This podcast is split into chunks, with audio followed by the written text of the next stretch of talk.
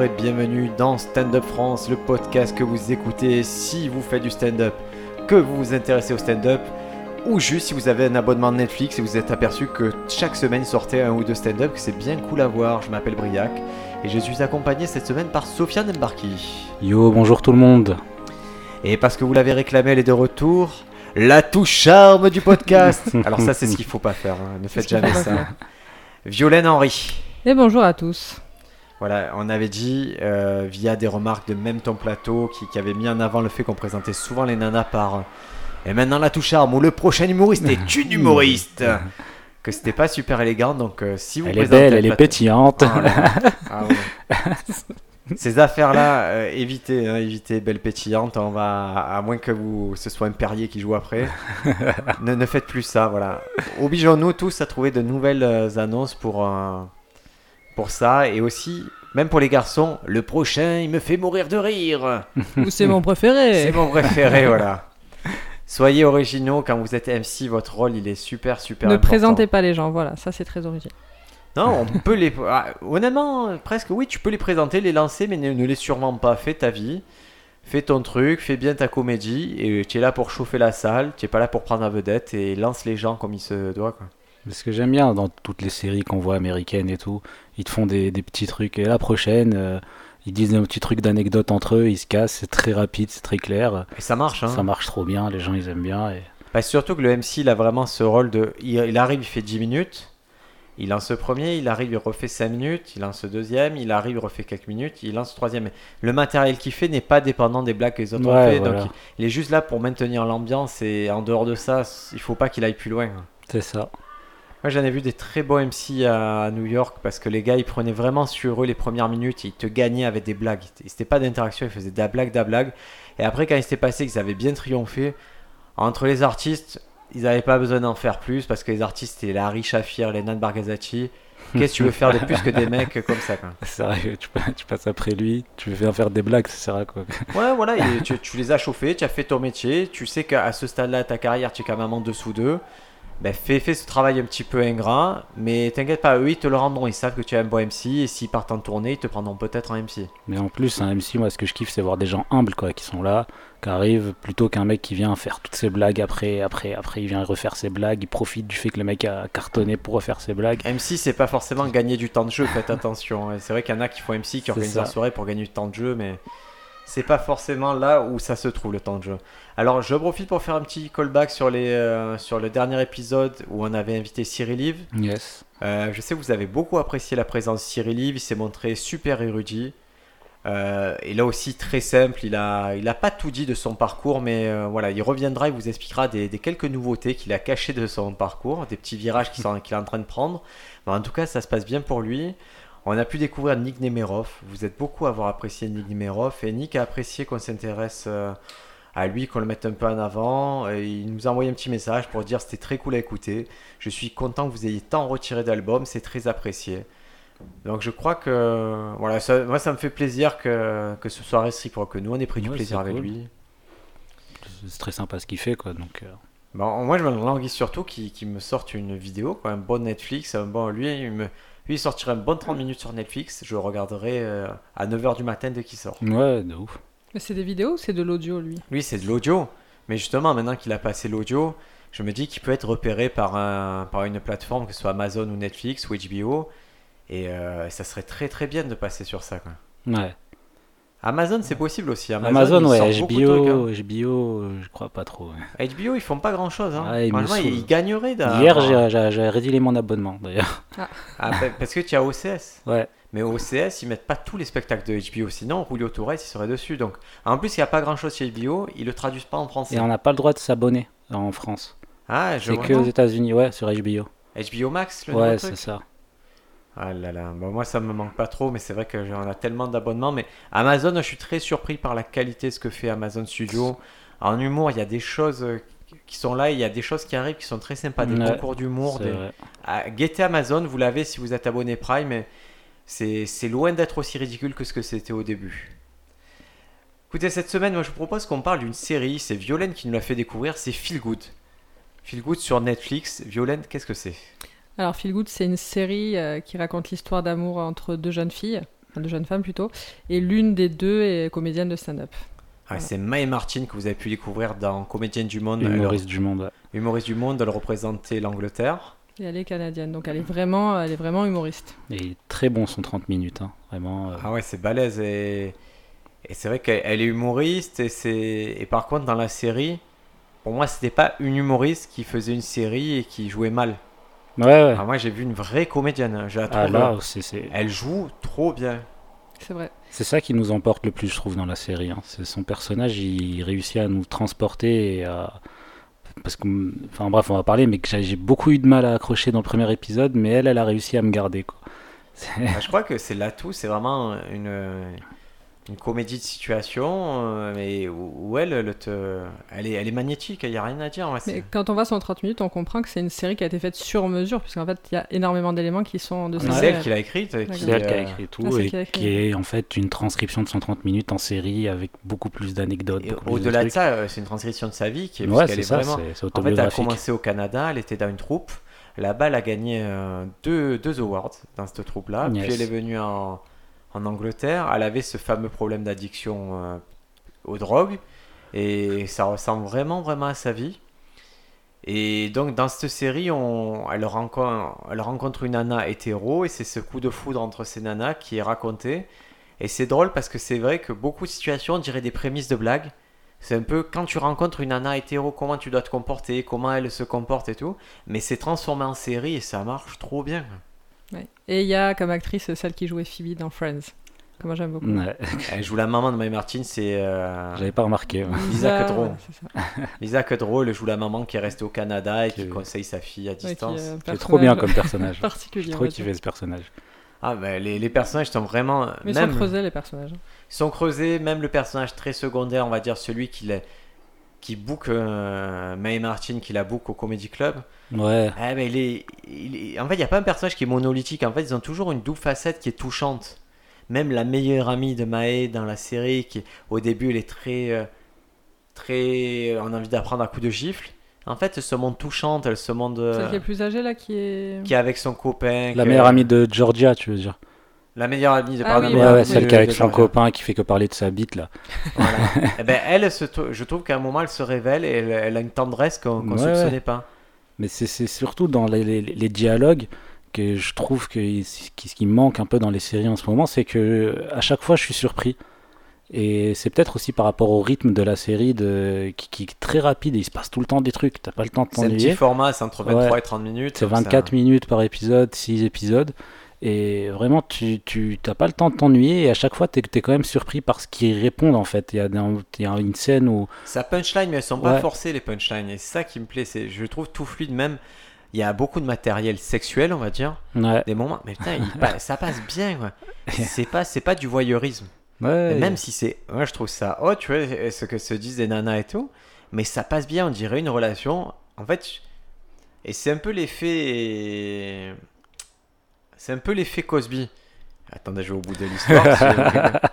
je- trouve que Bill Cosby. En fait, le principe de- du Cosby Show, c'était qu'on te dit, ben, il y a cette famille qui sont avec euh, un papa qui est docteur, une maman qui est avocate et les enfants qui sont très bien élevés d'un quartier riche.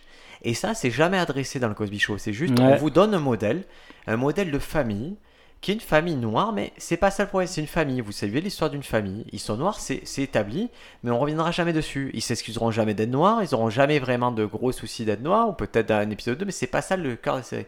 Et là, je trouve que dans Feel Good, on te montre un couple, un jeune couple qui est amoureux. Et oui, c'est lesbienne, mais il n'y a pas. Il n'y a pas un moment où, en fait, c'est l'histoire d'amour. Il n'y a pas un truc qui est trop. On te parle pas de lesbienne, on te parle pas de, de LGBT, il n'y a pas de combat en fait dans l'histoire, mais personnellement, moi ça m'a appris beaucoup de choses déjà et que l'histoire, tu rentres dedans sans, euh, sans qu'on te t'essaye d'expliquer des choses. C'est ça en fait que En filigrane, je trouve un petit peu quand même, puisqu'il y a le personnage de, bah, de sa copine qui ne veut pas le dire à sa famille, qui cache sa relation, elle en souffre. Oui, Ça... Mais après, il y a une banalisation, mais c'est pas que dans cette série. Je trouve que dans énormément de séries, notamment qui sont adressées, qui sont voilà, pour les, les jeunes, les ados, euh, il y a une banalisation en fait des relations euh, gays, et ça, c'est très bien. On Bah. n'a même plus à se poser la question, mais pourquoi t'es lesbienne c'est t'es- ça. Non, voilà, c'est un état de fait, c'est une relation, c'est deux personnes qui s'aiment. faire- C'est juste le couple en fait. Voilà. Mais c'est ça Peu qui est cool, c'est que tu te dis, à un moment, En fait, comme tu le vois, ça te semble plus être. Tu veux, tu peux, tu plus sur ça parce que ça va devenir quelque chose qui constitue ta société. Et euh, je regarde une autre série sur Netflix qui s'appelle euh, Lock and Key. Et c'est une série fantastique et tout. Et dedans, il y a un moment, il y a, un mec, un des personnages. C'est, il a pas de jambes, il a des jambes en métal. C'est, mais c'est, voilà, il est handicapé, il a juste. Et, et le fait de le voir, je me dis, c'est intéressant parce que, en fait, il y a. Avant, il fallait qu'il y ait un gay dans une série, qu'il fallait qu'il y ait deux. Mais là, on, se dit, ça, c'est dépassé. C'est-à-dire, gay, ça surprendra plus personne dans ce type de série qui est un personnage gay, qui est relation à moi. Donc, on va aller à l'inclusion suivante. Et ça va être l'inclusion euh, peut-être plus de certaines spécificités d'handicap, ou ça va être euh, peut-être des personnages qu'on voit peu qui sont représentés que dans les séries comme les trans, ces choses comme ça. Et je trouve qu'on franchit des caps comme ça, et plus tu en vois, et plus la série te dit, ouais, c'est normal, je comprends ces problématiques qui sont exposées. Peut-être dans 10 ans, mec, euh, si toutes des séries, tu as un gars handicapé, dans 10 ans, ça te semblera plus bizarre. Par contre, ce qui se semblera bizarre, c'est si tu vas dans un magasin qui n'a pas d'accès handicapé, tu dis, ouais, mais j'ai bien vu que dans la série, il fallait qu'ils aient ça, sinon ils pouvaient pas profiter des, magasins. Ouais, en fait, si ça sert l'histoire, maintenant, c'est, plus vraiment euh, que ça sert euh, la bienveillance et que ce soit bien vu. C'est vraiment si ça sert l'histoire, ben alors ça va être comme ça. Et du coup, les, les scénaristes, j'ai l'impression qu'ils incluent beaucoup plus ça dans leur façon d'écrire. Et les producteurs aussi dans la façon de demander des demandes qu'ils font. Quoi. Et il y a Mm. vraiment une évolution, et on le voit, il y a, il y a euh, Vanda Sykes, qui est une stand-upeuse, qui a sorti un documentaire là, sur, justement sur euh, l'homosexualité, la représentation des, des minorités dans, euh, à la télévision et dans la société. Et du coup, ça retrace aussi quand c'est qu'on a dit le mot homosexuel pour la première fois à la télévision américaine. Ok. Et c'est intéressant parce que c'est arrivé au moment de, de la chasse aux communistes, tu vois. Ça... En tout cas, moi, je trouve Ouais. euh, Feel Good, vraiment grosse série et euh, elle porte bien son nom parce que. Bah justement, c'est bizarre. Moi, je trouvais que. Moi, je trouve que le nom est bizarre. euh, Il va pas que, la que je me suis pas grave senti feel good à la fin et euh, que c'est quand même euh, en fait moi le petit bémol que je mettrais dans cette série parce qu'après avoir regardé le j'ai regardé le premier épisode avec mon coloc et, euh, et, et mon coloc me fait cette blague depuis qu'on a regardé c'est que dès que je lui dis un truc ou que je lui reproche un truc il m'a dit il me dit euh, non mais désolé c'est parce que je suis prématuré et, et Ah. en fait dans le premier épisode elle fait euh, elle fait que dire euh, euh, en gros, elle appelle sa mère et sa mère lui dit J'ai été prématurée. Euh, T'as été prématuré, c'est pour ça que t'es comme ça. Et elle fait que dire à tout le monde Désolé, je suis prématuré, désolé, je suis prématuré. Et moi, je me suis dit Oh putain, un Agatsby 2. Et, en fait, ce, qui me dérangeait un peu au début, c'est le côté euh, histoire d'amour euh, improbable et que la façon dont ils se parlent et qu'ils se disputent et que ça va toujours dans les dramas et tout. Mais t'arrives quand même via le rythme, et je trouve, et le jeu d'acteur de Mae et de Georgia aussi. Des, des- des situations loufoques aussi, d'un moment ils sont là, euh, elles se retrouvent sur le lit avec un gars de ceinture euh, en mode j'ai pas envie de baiser, elles commencent à parler, de, de- à avoir des discussions philosophiques sur elles-mêmes. Je dis, c'est, tu dis, ok, c'est chelou, qu'est-ce qui se passe? Parce que franchement, je trouve que la série, des fois, tu dis, mais non, ça se passe pas comme ça dans la vie. C'est- Ouais, c'est, des fois c'est un peu too much. Elle va traverser. Si sa copine lui dit J'ai envie de toi maintenant, elle va traverser deux Ouais, ouais. en Et courant. ils se va- retrouvent dans une école maternelle où elle travaille sa copine et elle veut baiser dans le placard. Elle a dit, j'ai amené un gars de ceinture. Je- Ouais, non, calmez-vous. mais euh, après, je sais pas. hein, euh, mais, euh, mais en tout cas, moi, ça, ça, des fois, ça me dérangeait. Ça me faisait un peu sortir du, de l'histoire. Mais à chaque fois, ça me ramenait par le, le- le- le- l'intérêt du propos. Quoi, de, j'ai beaucoup aimé le, moment de stand-up qui, qui est entre guillemets euh, improvisé. Ils font beaucoup ça dans les séries, je trouve, qu'ils se disent euh, le mec il vient de vivre un truc et après il va. Spécialité de Miss Maisel, ça. Ouais, ouais. Miss Maisel, il lui arrive n'importe quoi et le soir, elle te fait un bon, une bonne 30 minutes sur ce qui s'est passé ce matin qu'elle a loupé les pancakes. Là, t'as le mec qui arrive dans la série, il dit Ouais, euh, je veux que tu sois honnête, t'es totalement honnête. Elle arrive, elle fait un 10 minutes de ouf, après elle se casse et elle fait un triomphe. Et, non, ça marche pas comme ça, calmez-vous. Ouais, ce que j'ai bien aimé aussi, c'est qu'on n'adressait pas sa condition de stand-upeuse euh, pas ouf. Ouais, C'est-à-dire qu'on voit qu'elle joue d'un club qui a pas l'air euh, énorme, mais il n'y a pas un moment où ça joue vraiment. C'est pas comme euh, dans Crashing où le propos c'est vraiment le stand-up, comment j'obtiens des scènes plus fortes. Là, tu vois qu'elle est dans ce truc-là, qu'elle travaille du matériel. En plus, tu te dis, voilà, à chaque fois que tu disputes avec ta copine, tu, euh, tu bides, mais sinon, le reste du temps, ça va. Et je trouvais ça intéressant aussi que ce soit pas adressé directement. C'est une stand-upeuse. C'est drôle, c'est que c'est devenu un métier. C'est comme on Ouais. disait tout à l'heure, maintenant, c'est il est tout à fait admis que tu peux être stand-upper, que ça va pas être le cœur de la série, mais que tu- c'est ton métier, c'est ça. elle fait ça en dehors et on la voit pas écrire, on la voit pas euh, faire tout ça. Juste, elle va faire du stand-up et on se dit qu'elle fait ça dans sa vie en général. comme dans les autres séries. Et un autre truc cool aussi que je voulais dire, c'est, je sais pas si elle a vraiment vécu ou, ou, ou je sais pas, mais à un moment, elle se retrouve dans les toilettes avec un autre stand-upper super connu qui lui a proposé de faire sa première partie et qui, qui lui demande de, de lui toucher sa bite. Et du coup, euh, enfin, il se fait virer du comédie club et tout. Et je trouvais ça intéressant qu'elle en parle vaguement dans cette série, tu vois, de Parce peut-être. qu'elle que- est, en plus, elle est, faut le dire, mais Martine, elle est vraiment très jolie. quoi. Il y a vraiment quelque chose, elle, est, elle a un charisme qui est fou. Et, Ouais, et, et justement, au côté euh, Martin, ce qu'elle représente, est-ce que vous êtes allé un peu sur les réseaux sociaux voir qui c'était? Oui. Tu as vu ce qu'elle, euh, ce sur son Instagram, comme c'est fou? En fait, la nana, elle inspire totalement toute une génération de jeunes garçons et de jeunes filles. sont totalement à fond sur Mae Martin. Elle a plein de fans et qui la remercie de, bah, de la série, la remercie de l'image qu'elle renvoie. Et je pense qu'il y a plein de gens qui se- se posent des questions, qui se posaient des questions, qui ont eu des réponses concrètement avec Feel Good, ou en tout cas qui ont eu des débuts de, de réponses et de, et de se dire Ok, je suis pas seul dans mon coin, il y a cette nana qui a eu un parcours qui a l'air vraiment dur, mais qui là s'en sort et qui le fait avec, euh, avec humour. Qui... Parce qu'à le Mais- côté, si Anna Gatsby elle dit qu'elle est autiste, moi, Mae Martin, le comportement de Mae Martin, je le trouve, et sa façon de se comporter, je trouve ça plus fort qu'Anna Gatsby. hein. Je, je le dis, hein, si, si, si elle veut, si, si j'ai la diagnostic comme Anna Gatsby, elle est autiste aussi. hein. Ouais, mais ouais, ouais, ouais. Au-delà, au-delà de ça, euh, Mia Mia Martins, est, enfin, son honnêteté, c'est, c'est dans la série qui est, qui est- qu'elle, rej- qu'elle rejette, c'est ça qui, qui, par rapport à Anna Gatsby, qui fait la différence, quoi, je trouve. Là, Ok. vraiment, moi, j'ai- j'étais surpris. C'est c'est ma femme qui m'a fait remarquer. Elle fait, mais tu as vu l'idole que c'est sur les, pour les jeunes sur les réseaux? Et c'est un monstre. En fait, les gens, ils se sont. Je pense qu'il y a aussi le travail qu'elle a fait dans sa troupe de comédie qui a fait qu'on a pu s'identifier à elle. Mais là, c'est ça a eu un impact fort, fort, fort sur, euh, sur la société, quoi, ce qu'elle a fait. Ouais, mais je trouve même son imp- l'impact de cette série au-delà de LGBTQ et tout, c'est euh, quand elle parle d'addiction, je trouve ça super intéressant. Quand elle parle d'addiction et qu'elle dit euh, qu'il n'y a pas que les addictions euh, par rapport à la drogue et que ça en remplace d'autres addictions et tout. enfin, je trouve, j'ai trouvé ça super intéressant et que ça avait un... Dixie, celui qui m'a fait acheter des champignons aux Pays-Bas. Voilà. Violaine, tu vois, euh, cette série, tu penses qu'il y aura une autre saison? Bah, je sais pas. euh, comme c'était un format court, euh, je sais pas. Bah, ça finit chelou. hein. Est-ce que Je vous, vous aimeriez, est-ce que vous suivez s'il y a une autre saison? Oui, oui, moi je suis, je me souviens plus hein, honnêtement euh, parce que j'ai regardé quand c'est vraiment quand c'est sorti, donc je me souviens plus trop de la fin, j'avoue. Mais euh, ça m'a plu, donc je, s'il y avait Feel Good 2, je regarderais Feel Good 2. Ouais, pareil, euh, Feel Good 2. Après, je pense que c'est la, la personnalité de, de cette fille aussi qui est très attachante parce qu'elle sourit tout le temps, elle est pleine de vie. Pour le coup, elle est pétillante, tu vois, tu pourrais l'annoncer Ouais, comme quelqu'un de pétillant sur un plateau. Et je pense que c'est ça aussi qui fait qu'on a, on a envie de la suivre. Ah, C'est vrai que cette nana, on me dit, elle fait un film, je veux le voir. Et je la mets, et c'est bizarre parce que son stand-up, il est relativement grand public. Mais je la trouve que je trouve qu'elle est quand même dans une niche un peu comme. euh, pas extrême comme Julio Torres ou Dimitri Martin, mais quand même, je trouve qu'elle a, elle a un truc différent. Elle a une façon, je trouve, de faire du stand-up aussi euh, dans son 30 minutes qui est différente, quoi. C'est qu'elle fait un mélange de storytelling, de blagues, et enfin, c'est sa façon de, de- de parler, de, de défendre ses idées, elle est, je sais pas, je, je trouve ça différent, quoi. En tout cas, elle se fait remarquer, elle est, elle est remarquable et moi je suis content d'avoir vu cette petite série.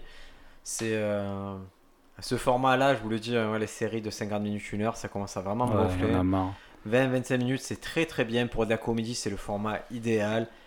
Euh, vous regardez ça quand vous avez 20 minutes, vous avez vous bloquez pas la soirée sur ça et ça va très bien. Si vous faites une heure, faites un film direct, hein, c'est plus Bah simple. oui.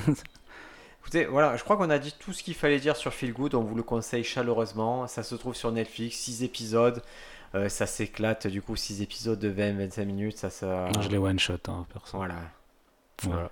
Moi, je, je regarde un peu tous les soirs. J'alterne. T'as J'ai pas fini là du coup j'ai pas fini parce que je. Ah, faut pas qu'on te. Non, mais il n'y a pas de spoil. C'est c'est juste que j'aime pas. J'essaie de plus binge-watcher les choses. J'essaie de voir un film par soir, entre guillemets, plus une série, un petit truc. Et, et du coup, il y a des séries qui me plaisent vraiment, je trouve ça captivant, j'aimerais en voir 3-4, mais je le fais pas parce que je, je trouve ça intéressant de pas plonger à fond dedans, de se laisser un jour pour en parler, pour réfléchir. Enfin, J'aime le côté social des séries, le côté je peux en parler avec ma femme, je peux, on peut débriefer un peu ce qui s'est Ouais. passé, nos attentes. Et ce qui est drôle, c'est que ce que j'aime pas à la télévision, c'est le côté linéaire, le fait que chaque semaine tu attends un truc, mais ce rendez-vous presque je me le recrée un peu. euh. Ouais, je... inconsciemment. D'accord, quoi. Après, c'est parce que tu as, des relations sociales. Ouais, limité, très limité. Le deuxième, alors, de, c'est quoi, qu'est-ce que vous avez vu de drôle cette semaine encore Euh, Euh, Violaine, Quel, Violaine. quel est le nom là de celui euh, quoi Marc Normand? Voilà, c'est ça. Ah. Marc Normand. Tu, tu as fini ou tu oui, as j'ai tout là vu, je l'ai vu euh, d'un seul coup. moi, j'ai vu la moitié. ouais. Moi, j'ai vu plus que la moitié. Donc, c'est bon, j'ai- j'étais encore tout à l'heure dessus. Euh, Marc Normand, il a sorti un special pendant le confinement. Ça s'appelle euh, Out for Lunch. Un truc du genre. ouais. Et c'est. euh, donc, c'est gratuit, c'est disponible sur, YouTube. Euh, les sous-titres, vous pouvez activer des sous-titres anglais qui sont de bonne facture. Général, ouais, ça va. Ça, Ça va, ça va. Et, et là, dès le début, c'est très simple. C'est une question d'accroche. Est-ce que vous allez aimer les 5 premières minutes? Parce que ça va pas changer en fait. Ouais. Le gars, direct, soit tu rentres dans le truc, soit tu sors. Mais je pense pas qu'il y ait de demi-mesure sur Marc Normand. Moi, à titre personnel, je suis rentré en deux blagues. Ça me fait un peu l'effet comme Nidmerov. En deux blagues, j'ai fait OK, je t'écoute. Toi, Violaine Je suis rentré direct aussi. Ouais, ouais, le style agressif comme ça. Il a une voix de fou, ce Il a une voix de cow-boy. Il a une voix un peu comme ça. c'est- c'est- C'est marrant qu'il ait Ouais, cette voix de dingue. Et au niveau du rythme des blagues, les amis, là, c'est une grande leçon. C'est rare, hein. un malade au niveau du rythme des blagues. Et je. Il y a des mecs comme on a vu des specials récemment avec un volume de rire énorme. Les Tom Segura et tout, Et- ils sont arrivés avec un volume Ouais. de rire. Bert Kreschner, gros volume. Louis C.K., gros volume. Mais lui, il y a peut-être moins de volume, mais il y a plus de blagues. Il y a Oui, c'est pas que de des punch, effets hein. comiques, lui. Lui, c'est blague, blague, blague. Justement, je trouve que ça, l'a un peu, ça desservait un peu le, le truc. C'est-à-dire C'est-à-dire que moi j'ai beaucoup aimé, Ouais. j'ai trouvé vraiment ça très drôle, mais euh, ça va trop vite, c'est trop dense. Et du coup, il a, je crois, un seul applause et encore très court à la fin. Il laisse pas le temps Hop, top, de... top, top, top, top, top. Moi, j'en ai noté des applauses. Ah, vraiment des petits, hein, pas des. euh, Il s'arrête pas en fait, il continue. C'est un TGV le mec. C'est un TG et c'est vrai que comme Et- ces idées le- elles enchaînent vite, Du coup, c'est, je pense qu'il y a certaines blagues qui mériteraient juste qu'il laisse un peu le temps au public de, de les apprécier parce que là, ça va très très vite. Après, c'est très efficace, mais je trouve que ça va un peu trop vite. et tu as raison, c'est vrai qu'à chaque fois qu'il a fait une blague, il fait wow, wow, wow, il repart sur un truc à fond le mec. Il s'arrête pas. J'aimerais bien hein. le- un mec qui compte le nombre de blagues Ah qu'il ouais, a kiffé. énorme, ça fait trois spectacles, je pense. Ah mais j'aimerais que ça serait drôle. Il y en a, mais je, c'est quoi, je pense, euh, je dis pas que ça existe, mais il y en a qui font des analytics, qui comptent les blagues, qui comptent les Ouais. et tout, et je suis sûr que Marc Normand, il y a un fa- euh, vraiment un fêlé qui va le faire.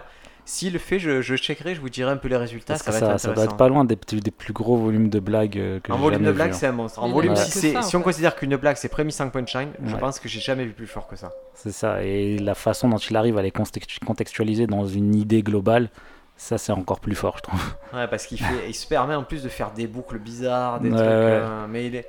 Alors effectivement, moi j'avais noté en blague qui m'a fait rire, par exemple, c'est qu'est-ce que c'est cet animal? Est-ce que Sofiane, tu peux aller faire fuir cet animal qui est sur mon toit Va, glisse ta tête et tu le fais fuir.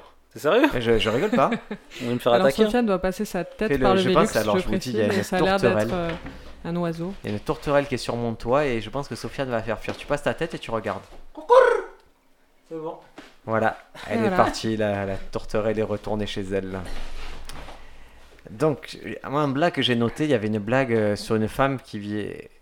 Parce que Marc Normand dit j'ai fait une blague sur l'avortement et il y a une femme qui vient Ouais. le voir qui Ah lui oui. dit ouais moi j'ai eu un avortement et vous devriez pas faire ce genre de blague et lui il lui répond eh mais c'est juste une blague c'est pire ce que vous avez fait vous et elle est drôle parce qu'elle est elle est tellement hardcore cette blague Et là, voilà, j'ai j'ai kiffé la survanne de ça où il dit euh, si, je- si moi j'enlève cette blague parce que vous m'avez dit ça, c'est moi qui ferai un avortement sur, cette, sur ma blague, tu vois. Et là, il continue l'idée avec une copine qui est, un- qui est au planning familial et qui a dit tu devrais garder cette blague et c'est un don de Dieu et, c'est- et, et du coup et c'est là justement à la fin de cette phase où il y a une applause parce que tout se tient en fait les idées se sont enchaînées on est resté sur une idée d'a- d'avortement et tout par contre le reste ça part vraiment dans c'est un peu on dirait le jeu euh, trois petits chats tu vois trois petits chats chats ça qui Ouais, chapeau de paille. amène- et C'est lui un- c'est vrai que ça pouf, Il fait c'est- que de la provoque en plus, c'est ça qui est. qui est- Moi j'ai trop kiffé sa phase euh, où il parle des, des mots qu'on a le droit de dire et que. euh, quand il parle des, des, des nains et des midgets. ah ouais c'est Ah très oui. drôle cette Et- phase des nains. Et du coup, il dit qu'on n'a pas le droit de dire, après il fait une blague dessus, et après il reboucle sur ce qu'il avait dit avant.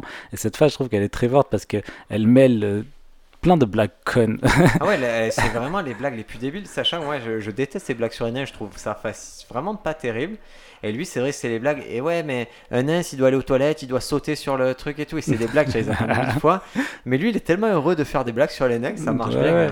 Et là, il- qu'il les met dans un contexte où, et à la fin de ça, il a un applause d'ailleurs.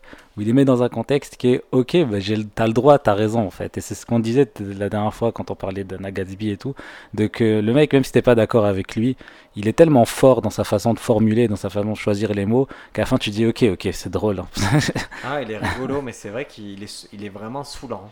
Il est- il t'écrase de paroles et des fois, c'est dur à. Ouais, surtout quand c'est en anglais, j'ai galéré. hein. Mais même en français, hein. c'est un peu, il a un rythme, je peut-être comme Bunaimin. Et Bunaimin, c'est sûrement des défauts, à mon sens, de son stand-up, c'est le fait qu'il te saoule. Ouais, ouais. Parce qu'à un moment, ça blablabla, et il, il en joue sur 10 minutes, je l'accepte, mais sur plus, c'est un peu dur. Et il peut Là, te c'est quoi Ça dure un peu moins d'une heure? Ouais, Ah, Une heure et 54 quart, je minutes. sais ouais. pas si. euh, Ouais, ça aurait été un peu long. Il y, a- il y a une blague que j'ai trouvé très bien, c'est la blague du jus de raisin là sur les. Vas-y. j'ai trouvé ça vraiment très très drôle. Où il dit, euh, je sais plus, qu'en gros, lui il a eu une relation quand il était jeune avec une, une enfant. Enfin, Ah, il a gros, pas en gros, il a dit, il dit, euh, j'ai eu une relation avec euh, une fille de 16 ans quand j'avais C'est 16 pas ans. 13 Euh, C'était Non, 16, 16 ans, 16 16, ans. 16, ouais, c'est Euh, ça. quand j'avais 16 ans, et puis maintenant j'ai grandi, j'ai des relations euh, avec des filles de mon âge. Voilà. Avant j'aimais euh, le jus de raisin, maintenant j'ai grandi, j'aime euh, j'aime le J'aime le vin. j'aime le vin, mais j'aime toujours le jus de raisin. Il fait ouf, j'ai failli passer. Ah, mais c'est. Alors, en structure de blague, moi je trouve qu'il a une, varia... une vraiment une vraie variété de blagues. Ouais, C'est pas toujours je vous mets sur un rail et je déjoue les attentes. Il, il pose pas mal de concepts trop bizarres qu'il exploite, mais à 2000. Il est fort. Et moi, il me fait. En fait, il te fait rentrer dans plein de petits univers. On dirait des petits tableaux, ces sketchs. Mais il en a, je sais pas combien. Si on devait séparer son, euh, son stand-up en, en album et nommer chaque sketch, je pense qu'il y aura au moins 40, 40 sketchs en fait. Bah, j'ai l'impression qu'en ce moment c'est celui de, que, que tout le monde kiffe parce que je l'ai vu passer partout, de, des Bill Burr, des Bert, des Tom Segura, qui, il a été partagé par tous les humoristes. En mode Marc Normand, allez regarder ce spectacle, c'est le meilleur. euh, Ah, parce qu'on voit bien qu'il y a un truc qui se passe, qu'il est. On voit, honnêtement, on voit qu'il y a un truc qui se passe. Et on avait apprécié l'autre, là. Celui qui est sorti son spécial aussi gratuitement. Ah, il y en a un qui a sorti, c'est. Putain. quand ça il a sorti. Là, pendant le confinement, il y en a un qui a sorti un spécial qui est très fort. hein, Sam Morrill. Oui, Sam Morrill, ouais. Sam Morrill, il est Ouais, bien. c'était très sympa, il est mais très sympa, mais on voit que Marc Normand, il est un cran au-dessus, mais large. ouais, on Sam voit qu'il y Morrill, a un j'aime truc pas qui sa se passe tête. et tu te dis, mais pourquoi tu es pas sur Netflix? C'est- exactement ça, ça sur Netflix, ça cartonne. Ben, je pense que la prochaine fois que tu le vois sur Netflix, il est dans un truc genre Beacon Theater et il y a 2000 personnes pour le voir ce gars-là. Parce Je que pense, ce ouais. spectacle, il va faire date. C'est vrai. De la même façon que Nat Bargazati, quand on l'a vu euh, sur son 30 minutes dans euh, The Stand Up ou un truc comme ça, quand on l'a vu sur 100 minutes, je me suis dit, lui, on va le revoir sur une heure, il va tout détruire. Et quand il est revenu sur son heure, il était obligé de parler de son 30 minutes tellement que les gens qui venaient avaient vu ce 30 minutes et que c'était devenu, il était connu pour ça. Quoi. Mais je me demande, le mec, qui, ça, il a mis combien d'années de blagues dans ce, dans ce spécial, tu vois? J'en sais rien. c'est ça qui. Je, Je sais pas.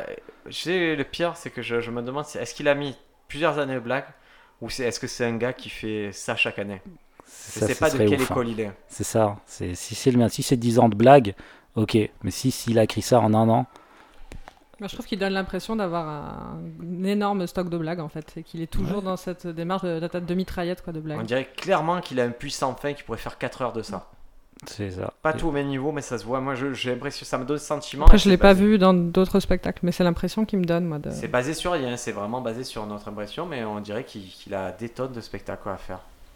Trop fort. Moi, ça m'a fait penser, à- même si ça ressemble pas, mais euh, au Taylor Tom- euh, à celui de Taylor Tomlinson, Ouais. où j'ai trouvé, enfin, je trouvais vraiment génial, et il y avait un gros rythme aussi, mais je trouve qu'elle elle laissait plus parfois le temps pour que la blague opère, et je trouve que c'est plus agréable. Il est assez charmant le stand-up de Taylor Tomlinson. Ouais, il, est, il est sur Netflix? Sur Netflix, ouais. Ah, il est assez sympa. Et euh, c'est, ça boucle un peu le truc parce que Taylor Tomlinson, c'est la meuf de Sam Morrill. c'est la, la nana de Sam Morrill. Donc de la même école. Je, je sais pas. Je pense qu'il y, y a vraiment, ça va être par génération et on voit qu'il y a un style qui est en train de se passer sur cette génération-là euh, et, et ça, ça Parce que présage Sam Morrill aussi, gros, gros rythme de blague. hein. Ouais, et surtout, tu te dis, c'est pas comme des athlètes. C'est-à-dire, un athlète, tu le vois un peu au pic de sa forme, tu vois dans la jeunesse, tu vois Marc Normand, c'est comme si tu vois un bon athlète, tu te dis, ah, lui, vraiment, à ce moment, il frappe fort, il fait les choses. Mais il va. il va aller de plus en plus fort en fait. On peut supposer qu'un stand-upper va être meilleur dans les Ouais, prochaines ouais. années. Il va pas perdre. Même si l'histoire a prouvé qu'il y en qui perdaient un peu le mojo, qui perdaient le truc. Je me dis que, que ce Mark Normand, qu'est-ce que ça va être quoi ses prochains projets? Parce que sûr, on attend son heure.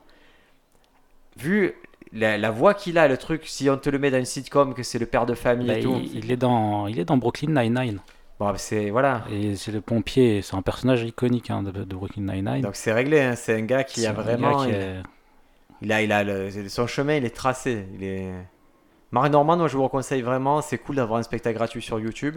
Encore une fois, on peut se poser la question ça sert à quoi mettre un truc gratuit?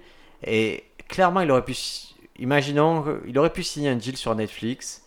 Et je, je lui souhaite de, de l'avoir un jour. Mais peut-être qu'il aurait eu moins d'audience que sur euh, YouTube. Et là, YouTube, il a vraiment eu la possibilité de, de toucher une audience qu'il n'aurait pas touché euh, en dehors de ça. Quoi. il est à 1,4 million de vues là, du coup. C'est beaucoup. Hein. Ouais, c'est pas mal. hein. Après, Netflix, c'est 70 millions d'abonnés, je suppose, donc il aurait peut-être eu du monde, mais, mais je pense que c'est un bon tremplin pour quelqu'un qui plafonne. Si à un moment tu plafonnes, te dis, ce spectacle-là, je vais plus le tourner, et je...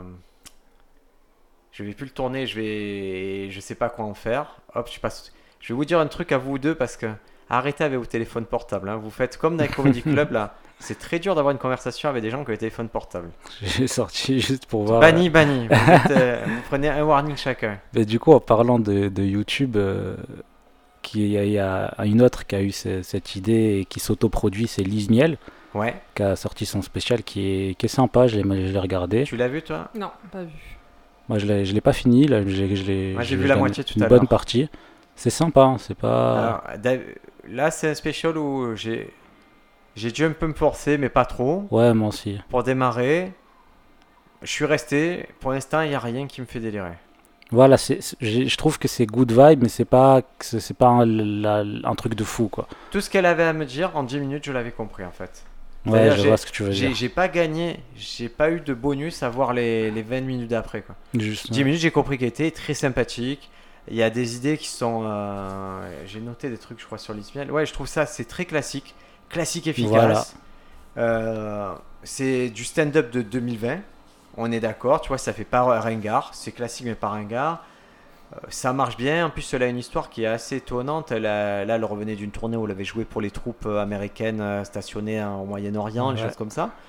Donc, on voit qu'elle est implantée en comédie. Il y a quelques blagues ça, qui me vont très bien, mais sinon, ça m'a pas. Ben moi j'ai trouvé que ça faisait un peu comme euh, celui de Silicon Valley là sur Amazon Prime. Euh, Jimmy Yang Jimmy Young, voilà, qui est, qui est sympa, c'est classique, mais c'est efficace, ça marche. Et j'ai pas, c'est c'est pas chiant de, à regarder quoi. C'est lequel, euh, Jimmy Young dans Silicon C'est le, le, le- Ouais, le Jimmy chinois. Yang, c'est. euh, Ah, putain, c'est. J'ai oublié comment il s'appelle, mais Je, il a- je vais te le dire dans deux secondes. C'est le mec, il est infâme. Celui qui a les cheveux longs?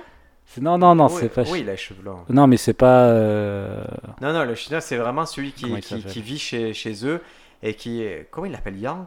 Ah oui, d'accord, ok. Oh, le petit, j'ai le petit chinois quoi. D'accord. Ah euh, Celui qui, oui, qui fait vraiment des, des coups dans le dos et tout. qui fait voilà, tous les coups Ouais, tout voilà. c'est lui. Et il a, il a un stand-up qui est assez chouette. hein. Il a vraiment un stand-up trop chou. Moi, j'ai j'ai bien aimé son stand-up, mais c'est pareil, ça décolle jamais. C'est classique, c'est bien fait. Mais on dirait presque un comédien qui fait du stand-up plutôt qu'un stand-upper qui a fait la comédie après. ça. Ça, c'est c'est peut-être ma limite. Lise Miel, ce que je note, c'est euh, au niveau le décor. j'ai- J'aime bien le décor. Je vais vous redemander comment ça s'écrit pour le. Comme miel avec un E à la fin. De C'est L I Z M I E L E. toute façon, si tu regardes la description du podcast, il y a tous les, je, je mets tous les liens. Tu as qu'à cliquer, tu verras le spectacle. Il y a les sous-titres, ils sont en anglais, tu les trouves. C'est assez, c'est vraiment facile à comprendre. Ouais. Il y a tout ce qu'il faut. Et donc, la mise en scène, c'est qu'elle a Lise écrit en grosses lettres derrière elle, avec des livres un peu partout. Elle Ouais, a un tapis perçant rond. Franchement, c'est. Et elle, elle bouge pas du tout. Elle, elle bouge zéro. hein. Elle, a- elle doit euh, se déplacer sur à peu près 20 C'est cm. Mais élégant, voilà, élégant, euh, comédienne aboutie. Tu comprends que c'est une comédienne qui gagne sa vie en faisant ça sans problème. Bah c'est ça quand je parlais d'autoproduction et tout, c'est qu'elle a mis son, son spécial euh, sur YouTube et qu'elle propose du coup après tout un merchandising de si vous avez aimé, vous pouvez me soutenir en achetant le spectacle DVD, en, pas mal, hein, en achetant le streaming. Je trouve c'est intelligent Le comme, comme merchandising, modèle. on n'y pense jamais. Et moi, j'ai connu euh, un comédien qui faisait ça. C'est euh, Ziz de Marseille. Ouais. Mais il, il vend les DVD, il vend les mugs, il vend les trucs comme ça. Ça a l'air de rien. Mais si à la fin du spectacle tu fais 100, 150 balles en plus, les gens ils sont contents d'avoir le truc, c'est des gens qui vont revenir te voir et en plus toi tu as, un peu, euh, ça te fait un petit trésor de guerre. hein. Ouais, je vendrais bien des petits pins RSA. Ah ouais, bah écoute, on- on avait envisagé ça à un moment. Ah, Mais- C'est pas mal les pins. euh. Non, mais j'imagine si vous avez un comedy club, je dis n'importe quoi, demain tu vas au, au Madame Sarfati ou tu vas au Paname, on te sort un t-shirt qui est cool, une casquette Paname. Ouais, ou un tote bag. Ouais, un ouais, tote bag, moins- mais tu vois, un truc qui, qui vaut 15-20 balles, tu le prends quoi. Ouais, Tu c'est l'achètes, ça te fait plaisir, ça te fait un souvenir, ou si tu as quelqu'un qui aime la comédie, tu lui ramènes ça. Ouais, typiquement, il n'y avait pas trop de merchandising à, New York sur le truc que j'ai fait, mais j'aurais pris. Tu vois, de c'est- conneries, s'il y avait une casquette comédie Cellar ou quoi, tu es le seul à la. Je suis allé chez HBO par exemple, j'ai pillé HBO. Euh, vous voyez, il y a tous les trucs, là j'ai des. Même les séries que je regarde pas, j'ai pris. J'ai des t-shirts euh, Friday Night Light. Les gens, ils vont dans ce genre d'endroit pour se faire plaisir et tout. Ah, moi je me suis massacré la, ti- la Ouais. casquette SNL, j'ai tout pris d'un coup. D'ailleurs, le charisme que tu gagnes avec la casquette SNL. Ah, c'est Je vous jure, j'ai pas d'action pour SNL, mais ah, ah.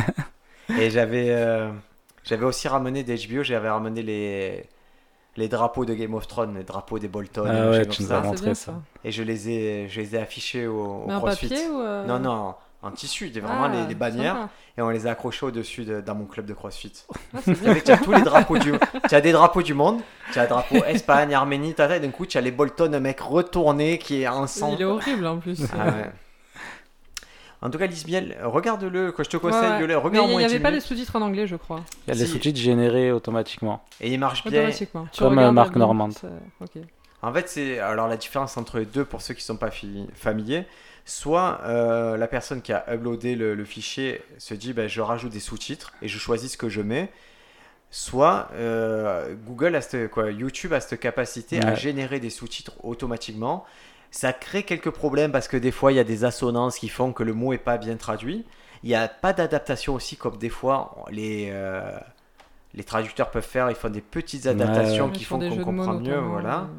Bon, mais sinon, Si globalement. vous avez une compréhension globale un peu d'anglais comme moi, ça passe quoi. Voilà. Moi, je suis Ça- pas, je suis très fort en anglais, mais ça passe. Sachant que tu es le seul qui a, qui a, qui a compris que this is not happening, ça, ça, c'était des trucs mais ça c'est une expression. Je D'où je peux savoir ça Est-ce que vous avez vu d'autres choses marrantes cette semaine ou écouté des trucs, choses marrantes? Euh, bah, C'est un truc euh, qui, qui est sorti là par rapport au, au climat actuel qui est sympa.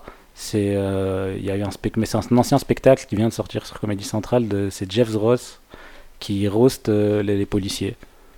Et Ah, il, est, il est sur Comédie Centrale ce truc? Ouais, Ah, un c'est une heure de roast. Je voulais le voir? Moi, je l'avais vu. Alors, Gévros, sa spécialité, c'est le. Violaine, arrêtez avec ce portable. Ok, ok. Donne-le-moi. Tu sais quoi, j'ai fait comme à l'école, donne-le-moi. C'est terrible, c'est que vous comprenez pas que l'exercice du podcast, c'est quand même un dialogue et je peux pas parler avec quelqu'un qui est sur son portable. Je, Et je ça- cherchais ce que j'avais regardé en fait. Plus jamais. Ça, ça fait pas une heure que tu cherches ça, ça fait 38 minutes que je suis sur ce portable. Au début, je me suis dit, c'est une story, ok, mais après, ça. Jeff Ross, c'est le Ross Master, c'est-à-dire qu'il anime tous euh, les, les roasts actuels où c'est. C'est-à-dire qu'il y a une célébrité qui vient sur scène se faire euh, un peu malmener par des humoristes. Il anime aussi les roast battles. C'est ces trucs où, où des comédiens viennent s'affronter en une bataille de blagues pour descendre l'autre. Ouais. Donc il est connu pour ça. Il avait fait un roast de prison. Il allait en prison et là c'est c'est dingue. Il va en prison, il se pointe au milieu des prisonniers dans la salle commune et il les fait venir et il les roast. C'est-à-dire il se moque d'eux, mais c'est que de l'impro. hein, Je... Mais Ouais. c'est- dingue ce qu'il leur fait Il là. a fait ça pendant tout le confinement aussi, tous les jours un live de roast. Ah, mais c'est c'est Il, a- assez il marrant. a invité des gens sur son live et il est défoncé. Moi, je, je vous conseille parce que le roast, euh, l'exercice du roast en tant que surtout au roast battle qui sont disponibles, c'est sur un, Sur Netflix. c'est sur Netflix? Ah Non, bon, non, non, c'est pas sur Netflix. Sur Netflix, c'est l'autre truc. euh, c'est sur YouTube, sur Comedy Central vous trouvez les roast battle et sur Netflix vous trouverez euh, Historical Roast. Historical Roast où ils roast des personnalités euh, historiques comme Anne Frank ou des choses comme ça. Anne Frank, sur le principe c'est de très mauvais goût, mais il le sait qu'il va sur un truc de mauvais goût et du coup il arrive à, à expliquer pourquoi il fait ça, pourquoi il faut faire ça et, et c'est vraiment c'est majestueux. C'est trop trop fort. Et le principe du roast, c'est que chaque phrase c'est une punchline. Et c'est une pun- c'est court, il n'y a pas de mise en situation trop longue. Et du coup, si vous voulez vraiment comprendre la structure des blagues, le roast, je trouve ça formidable parce que vous allez voir à peu près 50 blagues par roast et par personne. Et même des mecs qui sont pas forts, comme il y a des auteurs derrière, on leur donne des bonnes blagues bien lourdes et ils arrivent, ils défoncent tout. Ouais, c'est. C'est le, le truc ultime, hein, de roster, c'est grave dur. On l'avait essayé. Le premier cours où j'étais venu avec toi à Briac, tu m'avais fait un truc de, tu m'avais roast. de roast et j'avais été calamiteux.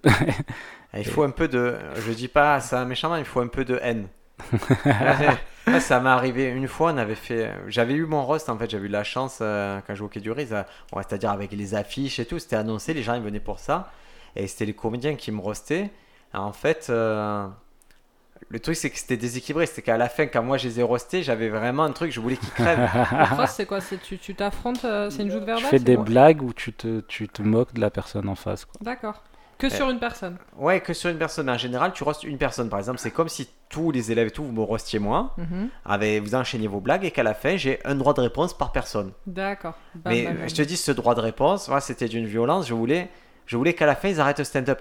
Je, voulais. Et c'est comme quand je joue aux cartes, je veux que tu te dises pourquoi je joue aux cartes avec lui. Je veux, je veux plus jamais jouer aux cartes avec ce mec. Je veux plus jamais jouer aux cartes de ma vie. Je veux les déchirer. Je veux rentrer chez moi et passer à autre chose. Et là, je voulais qu'ils arrêtent le stand-up. Du coup, j'ai, attaqué ce qu'ils étaient plus profondément. Tu vois, le, les beats qu'ils ont fait, les stand-up, leur famille et tout. J'étais sans pitié. Même l'information la plus obscure, la plus triste, j'attaquais. Et eux, ils n'avaient pas compris que c'était ce niveau de violence. Donc, ils restaient un peu terre à terre. Ah là là, Briac, il a dit qu'il a arrêté le Coca Zéro, mais on s'en fiche. Je t'inquiète pas, quand ça va être moi, je vais pas parler du Coca Zéro, je vais te, je vais te comme plier les, en deux. les- moi, je regarde beaucoup les rap contenders et ils se disent avant. C'est le même truc. C'est le même truc. quoi. Sauf que le rap contender, il rappe. Ouais, il y a- et encore. Ils se disent avant En fait, ils se disent, le- ils ont une- des sujets à D'accord. Et sauf qu'ils sont pas obligés d'accepter, tu Non, vois. ils peuvent se dire, voilà, euh, Violaine, je t'affronte. Tu parles euh, pas de c'est- ma mère. Ou mon, euh, je te dis, moi, mon fils, il est mort, parle pas de ça, c'est le seul truc que j'ai pas envie. Et toi, tu dis, ok, je vais pas parler de ça. Et je peux le Mais faire. t'es pas obligé, tu peux leur Bah, si tu le fais, c'est c'est pas, il y a- on va dire qu'il y a un gentleman agreement, tu vois, quand c'est Tu le fais, il y a un autre. euh, Alors tu dis que du coup les gens répondent, mais Anne Frank n'a pas pu répondre, donc ça marchait comment du Si. coup Ah, Anne Ah, Frank a parce qu'il y a quelqu'un qui joue Anne Il Frank. y a quelqu'un qui joue Anne Frank et donc qui est toujours sur scène, qui est déguisé Anne Frank, une comédienne qui s'en sort, donc qui réagit à tout ce que dit parce que les intervenants c'est Hitler, c'est Roosevelt, c'est des trucs comme ça. En gros, c'est des costumes et c'est pas que Jeff Ross qui est sur scène euh, qui, qui roast. Quoi. D'accord, donc c'est des gens qui sont sur scène, Qui et sur chacun dit sa phrase, ça non, tourne. tu- il faut vraiment. Moi je, vais, regarderai, Regarde, ça m'intrigue. en hein. gros, c'est c'est toujours introduit. On dit voilà, aujourd'hui, euh, on va on va vous expliquer pourquoi on on attaque Anne Frank ou quoi. Et du coup, la première personne à, à venir ce soir roaster, elle va te dire c'est euh, c'est Roosevelt. Tiens, Roosevelt, il va au pupitre et là, il commence à faire des blagues. Et les blagues, il va les faire sur chaque personnage du roast. Mhm. Il va faire une blague sur Hitler, une blague sur machin, une blague sur machin. Puis, le cœur de son roast, on va dire qu'il va consacrer un tiers ou un peu moins, ça va être sur Anne Frank. Et après, lui, quand il, il regagne sa place, on appelle la deuxième personne qui va, pareil, roast, faire une blague sur chacun, puis le cœur sur Anne Frank. Et après, Anne Frank a un droit de réponse global. Mais si vous voulez voir vraiment des majestueux, il faut voir les célébrités, puisqu'il y a celui, par exemple, avec Justin Bieber. c'est, je vous assure, le, roast de Justin Bieber est à pleurer de rire. C'est-à-dire qu'il y a vraiment Justin Bieber qui s'est payé le luxe d'avoir ce roast, c'est-à-dire des gens qui le défoncent pendant une heure. Et je sais pas le nombre de fois qu'il se fait traiter de a, il y a lesbienne Nicky. Glazer qui le, qui le roast. moment. Il le massacre, c'est ça, il le massacre, mais lui, son droit de réponse, il est super bon. Parce qu'il y a des auteurs derrière et qui sait jouer, que ça marche trop bien. D'accord. Et ça, on peut le voir où par exemple C'est sur YouTube? C'est sur YouTube, sur Comedy Central, tu vas. Les plus marrants, il y a vraiment à voir récemment, il y a Alec Baldwin, Justin Bieber et. euh, Qu'est-ce que c'est qui m'avait bien fait? Il y a- carrément un roast de, de Donald Trump, un vieux roast de. Donald Trump. C'est une tradition, le roast. Ça date des années 50. C'est-à-dire, c'est un truc, on croit que ça a été inventé en France, on est toujours là, ah, comment on peut l'adapter quoi? On l'adaptera pas. Si on voulait l'adapter, on l'aurait adapté depuis 70 ans. Ils l'ont toujours eu, et en fait, ça faisait au début. euh, J'ai lu l'histoire du roast, ça faisait partie d'un segment d'une émission de télévision. En gros, c'est un peu comme Sacré Soirée. Et il y avait toujours un petit. Et ça a commencé par un segment, roast. Et après, ils se sont dit, bah, si on faisait une soirée spéciale roast. Et, et ils ont commencé, mais si tu veux, il y a des. Parmi les roasters et ceux qui ont été roastés, il y a eu Frank Sinatra des années 70, il y a eu Dean Martin, il y a eu vraiment des célébrités que tu t'as. Il y a eu euh, Mohamed Ali. Et, et c'est la perpé- ça s'est perpétué, c'est, ça n'a pas toujours resté cette forme. Mais en tout cas, ça y ressemblait beaucoup. Moi, j'ai vu un roast en noir et blanc où il y a un des mecs, il arrive, euh, je crois que c'est Milton Merle, parce que je l'ai regardé parce que Jerry Seinfeld en parlait. J'ai regardé ce rose, le mec, il m'a fait pleurer de rire. Mais la différence, c'est que tous ils sont alignés, c'est en noir et blanc, et tout le monde fume et boit du whisky, on dirait Mad Men. et lui, il arrive, il fait un mec totalement bourré. Et il dit au mec qui roast, et c'est un mec, je crois, qui jouait dans Ma sorcière bien aimée, il, joue- il dit au mec qui roast, il dit en gros, le cœur de sa blague, c'est J'ai baisé ta femme. Et je dis, c'est pas ta faute, c'est c'est- c'est- c'est pas sa faute, c'est quelqu'un de bien, mais j'étais le premier à répondre à l'annonce. Et, et il s'arrête pas, tu vois, ça devient de plus en plus hardcore, mais tout le monde pleure de rire parce qu'il est à moitié bourré, il fait semblant. Et quand ça se termine, tu vois qu'il est sobre, impeccable, et que c'est ce personnage qu'il a joué. Et ça applaudit, et tout le monde est mort de rire. C'est ça qui est drôle d'un Ross, c'est qu'on accepte. c'est que c'est le, principe du roast, c'est que ce soit l'humeur euh, bon enfant et que à la fin euh, tout le monde s'aime et se kiffe. Ah bah, C'est- Il y a trois règles au Ah, c'est- Battle. Les trois règles sont sympas. C'est euh, que du matériel original, pas de contact physique, et à la fin on se fait un câlin. D'accord. Mais du coup, c'est des vannes que tu prépares à l'avance. Oui, Ouais, c'est des vannes que tu prépares à l'avance. Et si tu veux, le renouveau du. En fait, le Rose Battle, le fait de se battre un contre l'autre, c'est venu de, a priori d'un- d'une embrouille qu'il y a eu d'un club de Los Angeles où deux comédiens se sont chauffés et on leur a dit bah, plutôt que de, de vous battre, euh, faites un Rose Battle, faites, euh, battez-vous sur ça. Et du coup, ça a créé ce format en tête à tête. Mais sinon, le format historique, c'est une personne qui se fait euh, roaster par plus rôtir par plusieurs autres personnes. C'est très drôle. hein. En France, on essaie de l'adapter depuis longtemps. Euh, moi, j'étais plus ou moins attaché à un projet il y a un moment. Il y a toujours le côté, oui, mais non, les comédiens, ils voudront pas le faire et tout. Moi, je pense que si, il n'y a pas de souci. C'est juste un moment. Est-ce qu'on prend le risque de faire un programme qui coûte pas très cher à produire? Ça coûte vraiment pas grand-chose. Mais c'est comme le Saturday Night Live, c'est-à-dire tu as un programme qui marche, il faut pas réinventer euh, tiède. Il faut pas... Ça marche, recopie le truc, prends des auteurs. Le cœur de l'histoire, c'est des auteurs, des bons Ouais, auteurs. N'attends pas si tu demain tu dis euh, je, te dis, je roast Zinedine Zidane et que tu as Jean-Pierre Jean-Pierre Papin qui vient le roaster. euh, ne t'attends pas à ce que Jean-Pierre Papin il, il écrive des bonnes blagues ou il les dise bien. Fais-le coacher, donne-lui les bonnes blagues qui tuent et, euh, et ça va bien se passer. Et donc voilà, toi tu as vu ce euh, truc. Jeff en- Ross, euh, C'était quoi? Alors C'est les policiers? Est-ce que tu as retenu quelques blagues de ouf sur les policiers? Ah, non, j'ai regardé vite fait, euh, j'ai regardé genre un peu moins de la moitié, mais j'ai. Mais en tout cas, c'est super marrant. C'est vraiment euh, dans le climat actuel. Ils l'ont sorti exprès pour ce, par, par rapport à ce qui se passe en ce moment. Superbe. Et, Ah, par rapport à, George Floyd? Ouais. C'est Comédie Centrale et ils ont sorti le spectacle en entier. C'est pas bête, hein Et c'est ouf parce que c'est vraiment, moi c'est ce que je me disais, j'ai appuyé sur la vidéo, je crois que c'était 5 minutes, et la vidéo elle dure 59 minutes et il fait que des blagues sur des flics, des flics, des flics, des flics. Trop bien. Mais Non. il les fait où? Dans quel contexte? Il va avoir des flics dans la rue? Non, non, dans un théâtre. Mais il y a des flics dans la salle? Non, Ah, c'est bizarre. il fait des blagues. Après, après, après, à part si comme d'habitude j'ai mal compris. Hein. Mais Je, je vais checker, mais ça me semble Check, bizarre. check. Ça me semble très étrange. Je vérifierai pour la prochaine fois. C'est pas besoin. Non, En tout cas, vous savez quoi aller voir. On est. Je sais que là, on enchaîne un peu les recommandations c'est en anglais, en anglais, en anglais. Euh, malheureusement, l'anglais, ça fait, c'est vraiment le langage du stand-up et euh, et il y en a. euh, Cyril Yves me disait que lui, il a appris l'anglais pour le stand-up et bon ben ouais, il faut, faut y aller. Quoi. Si vous voulez progresser en stand-up, c'est, ça se passe là-bas. Euh, À minima, regardez les spectacles avec sous-titres français, mais commencer à les regarder avec sous-titres anglais, c'est bien aussi. Il faut c'est là-bas que ça se passe. quoi. Il n'y a pas, il y a pas d'autre façon. Tous les livres qu'il y a sur le stand-up, ils sont en anglais. Ils sont jamais compliqués à lire, mais il faut quand même maîtriser les bases. Et, et moi, je trouve ça cool d'apprendre une langue pour une passion. C'est dix fois plus simple. Euh, je, je me suis beaucoup amélioré en anglais. hein. J'étais Avec vraiment Warcraft. très nul. hein. Non, non, grâce au stand-up. Ah, grâce euh, au stand-up. Non, non, Warcraft. euh. Ah, ça te parle dans Warcraft? De quoi? Faut parler dans Warcraft Non, je parle très bien le troll. et- ouais, tu dois parler. Tu as un vocabulaire de Warcraft, mais c'est Ouais, un ouais, vocabulaire limité. C'est un vocabulaire que je peux pas trop utiliser dans la vie. Quoi. Soigne-toi, soigne. Euh, heal, AOE. Est-ce que vous avez des. euh, Moi des- j'ai vu Chris Rock, euh, Ah. je t'ai dit, ouais. Tu as vu Tambourine? J'ai vraiment euh, trouvé bah, du coup d'actualité, hein, parce que tout le début aussi c'était sur la question des discriminations euh, enfin, voilà, de- par rapport à la couleur de peau. Et j'ai trouvé ça vraiment bien comme spectacle. Il est balèze à ce spectacle. Mm. Chris Rock, si on oublie Chris Rock ici dans le comédie, c'est un monstre. hein. C'est un lourd et il a pas la place qu'il devrait avoir parce que il est plus orienté sur le cinéma et choses comme ça. Mais quand il revient, moi, je trouve que quand il revient, il met tout le monde d'accord en disant "Eh, je suis un acteur majeur de ce qui est le stand-up, de ce qu'a été le stand-up Chris Rock." Je le trouve, j'ai rarement vu un- vraiment Tambourine. Moi, il m'a séduit totalement. Ouais, il est du coup sur Netflix et il y a les sous-titres en français pour. Ah ouais, faites-vous plaisir, voilà. coup. Si, si vous l'avez jamais vu, Tambourine, foncez sur ça. Et dans le même cas, allez voir Michael Che aussi. alors. Alors, si vous voulez, on fait les rétro recommandations. rétros, mais Mais ça vaut par, le par coup. rapport à l'actualité. Ça euh, vaut le coup de voir Michael Che. Michael Che qui est, qui est, ça fait longtemps qu'il est au Saturday Night Live. Il présente la section Weekend Update avec Colin Jott. Et Michael Che, il a un stand-up qui est, je le rapprocherai un peu de celui de Pete Davidson, c'est-à-dire c'est un mec quand il arrive sur scène, tu vois que c'est naturel. ouais. Et il, a, il avait un bon stand-up, je trouve, Michael Che. J'avais beaucoup aimé.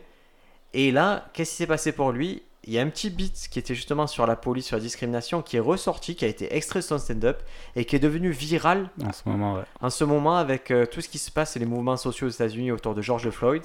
Et du coup, il y a une redécouverte de Michael Che, de la pertinence de ce qu'il a avancé ce gars-là. Parce qu'il dit, parce qu'il parle exactement de Black Lives Matter dans son, dans son, dans son, dans son sketch. Et du coup, il fait vraiment des blagues sur ça qui sont exactement ce qui, ce qui est en ce moment, quoi. C'est c'est ancien son spectacle? Il a 4 ans. Ouais, 2016. 4 ans, ouais. Mais euh, vraiment, il est cool. c'est un spectacle, moi j'ai beaucoup aimé. hein. Je, Très, très je fort. recommande fortement Michael Che. euh, Mais je crois qu'il s'appelle Matters, son spectacle. Hmm, je sais plus. Matters, donc c'est vraiment. Il est sur quelle euh, plateforme Sur Netflix. Sur Netflix, d'accord. C'est-à-dire que le gars, déjà, et c'était la conversation, il avait déjà amené sur ce sujet-là. Donc c'est beau. C'est bon pour tout ce que vous recommandiez cette semaine? Yes. Alors, je vais vous demander de prendre vos petits carnets de notes et de me dire quelques blagues, euh, quelques nouveautés si vous en avez. Parce que c'est une section que les gens aiment. Je sais que certains aimeraient un peu plus de suivi, qu'on dise euh, voilà, la blague c'est devenu ci, c'est devenu ça. Malheureusement, vous savez qu'on ne peut pas jouer actuellement. Et, et une fois qu'on a écrit la blague un peu réécrit, on plafonne un peu tant qu'on n'est pas monté sur scène à défendre. Ouais. Donc il y a certaines blagues où vous en entendrez parler, des certaines idées qu'on a amorcées ici. On reviendra vous dire ce qu'elles sont devenues, mais laissez-nous le temps de, de les tester. Ah, ton téléphone, Violain, excuse-moi, je te rends ton téléphone. Alors c'est Sofiane qui va commencer s'il a quelque chose. Alors, euh, je, je- je prends des risques à dire ça. Euh, en gros, euh, moi, je redoute beaucoup l'été parce que l'été, c'est une période où, où tous mes potes depuis 6-7 ans, euh, tout même les potes de maintenant et tout, ils commencent à vouloir sortir tout le temps. Et, et moi, ça me saoule trop de, de vouloir sortir parce que moi, été ou pas, ce que je veux, c'est jouer aux jeux vidéo, regarder des films tranquillement chez moi et sortir de temps en temps, vraiment. Et euh, Oh, Notez bien, cher auditeur, que le mot stand-up n'a pas été prononcé dans, ce- dans cette affaire-là. c'est-à-dire, Le stand-up, tu n'as pas évoqué le stand-up, c'est-à-dire tu sors, tu fais jeux vidéo, mais il n'y a pas un moment où je, je vais sur scène, je crée des blagues. Ça compte pas dans ta vie. bah, c'est pas une sortie pour moi, c'est le travail. C'est tu vois, tu fais des blagues. euh, Ah ouais C'est pas une sortie où tu vas devoir euh, sociabiliser, enfin, aller en soirée chiante euh, avec des gens chiants.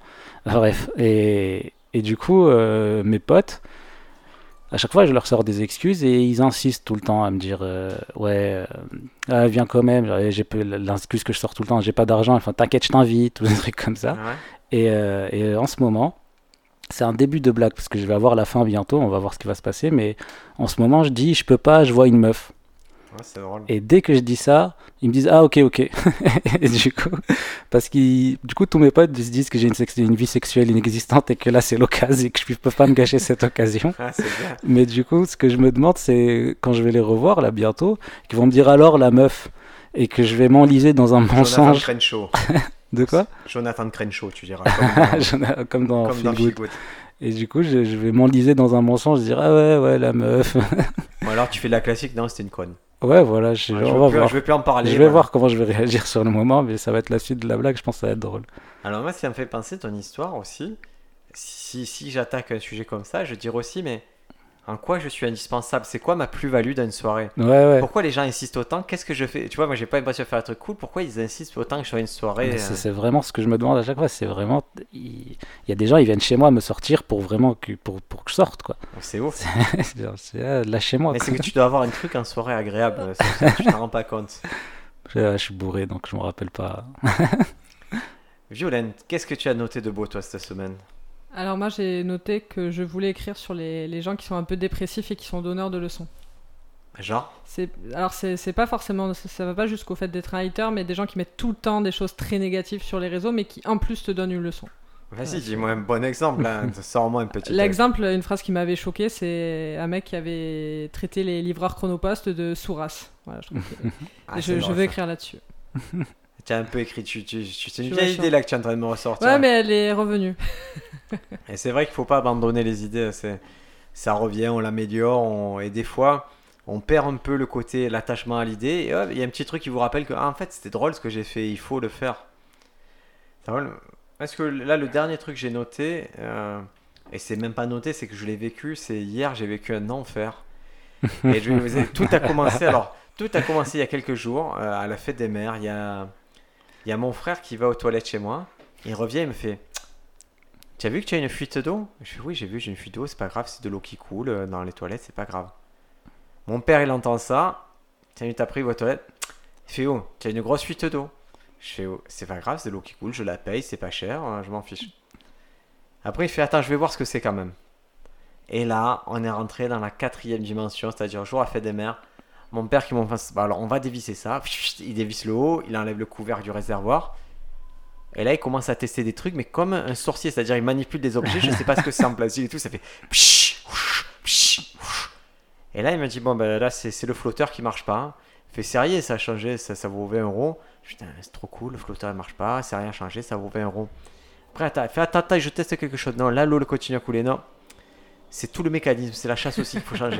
J'ai fait quoi Et mais, bon, mais c'est pas cher, mais du 30 euros. Il fait par contre, prends, prends un bien, c'est. Et là, forcément, si tu prends le bien, c'est 56 euros. C'est ok. précis, 56. Ouais, parce que je suis allé à Leroy Merlin malheureusement l'acheter. Je l'achète et je suis persuadé de c'est facile. Tu suis instructions, c'est facile à faire. Tu enlèves, tu enlèves le réservoir. Me dit tu prends, tu le mets dans la baignoire, le réservoir et voilà. Et là, il fait, tu as- dessous, tu as des vis papillons. Moi, j'adore le nom des. J'aime les gens qui nomment bien les choses. Et effectivement, je trouve ces vis papillons, que j'appelle maintenant les, les vis fils de pute, ce sont des vis en plastique. Dans l'absolu, tu as qu'à prendre avec le doigt et les tourner comme ça. C'est très facile à dévisser.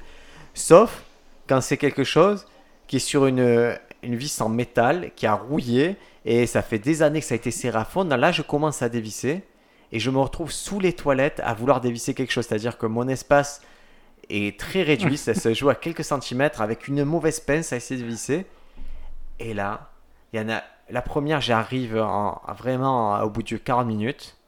Déjà 40 minutes à dévisser, et la deuxième, je n'y arrive pas. Je n'y arrive pas, je n'y arrive pas. Je deviens fou, je me dis comment je fais pour dévisser. En fait, je tournais, la vis tournait avec. Je tournais l'écran. Et je me dis, bon, ben, en fait, il doit y avoir un moyen de bloquer la vis par en dessus. Et moi, de dévisser par en dessous. Je demande à ma femme de m'aider. Elle, met, elle met sa main, ça fait n'importe quoi, il n'y arrive pas. Je me dis, ok, t'énerve pas. Ça faisait. J'ai arrêté là, j'étais à 2h30, 3h. Hein. Elle dit, tu vas aller au crossfit, tu vas faire ton sport. Tu vas te calmer en revenant, tu vas chercher Sofiane. je veux si je reviens. En arrivant, je fais Sofiane, je vais te prendre, tu viens m'aider à faire ça. Il vient, il met le truc, et là on passe 45 minutes dans la même situation où lui de tenir la vis et moi de dévisser. On n'y arrive pas. Et là, j'ai dit, écoute, il va plus rien se passer. Moi, j'ai essayé, il va plus rien se passer. Tu restes chez moi un peu compagnie. Je vais casser, je vais casser cette vis papillon, je vais la scier.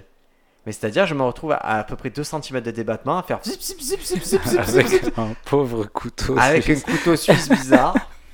Et finalement, j'arrive à peu près. J'arrive à enlever le réservoir. Et là, la situation que j'ai eue avec la vis papillon, je vais devoir vivre la même. en- Les fameuses vis, je vais devoir encore les enlever, mais cette fois-ci, ce sont des vis en métal. C'est plus plastique. Et pareil, elles sont bloquées. Il y en a une, celle que j'avais arrivé, j'ai réussi à enlever comme l'autre. Et la deuxième, je n'arrive pas, que je dois casser maintenant du métal. Donc, je vous je vous passe le, la galère que c'est. Et là, j'en suis à peu près à 4h, 5h. Et maintenant que j'ai fini tout ça, c'est bon, j'ai tout. Je commence à lire comment on doit installer le truc et je m'aperçois que c'est de la sorcellerie. C'est-à-dire que si, j'ai toujours dit, si, tu, si demain on doit échanger un email ou même si là je dois vous expliquer pourquoi vous avez un podcast à les oreilles, je peux vous expliquer de quoi est fait le fichier podcast. Le, fait que ce soit du binaire, comment il est arrivé chez vous, par- il est passé par quel serveur, l'électricité, comment ça réagit, même le fait qu'il s'affiche sur votre écran, je l'ai étudié, j'ai compris comment ça marchait, comment un écran se rafraîchit et tout. Là, j'ai juste deux objets qui ont rien à voir, une chasse, un mécanisme de chasse et un flotteur, qui vont interagir à un moment. Il y en a un qui dit à l'autre, arrête de mettre de l'eau.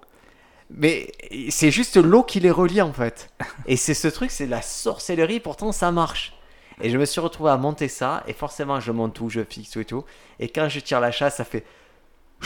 Il y a toute l'eau qui part dans toute la salle de bain. Parce que j'ai oublié le joint principal. Non, je redémonte tout, mais c'est plus facile. J'ai mis le joint, ça a marché, mais j'ai mis 7 heures. Et je me suis dit, c'est les 7 heures les moins bien utilisées de ma vie.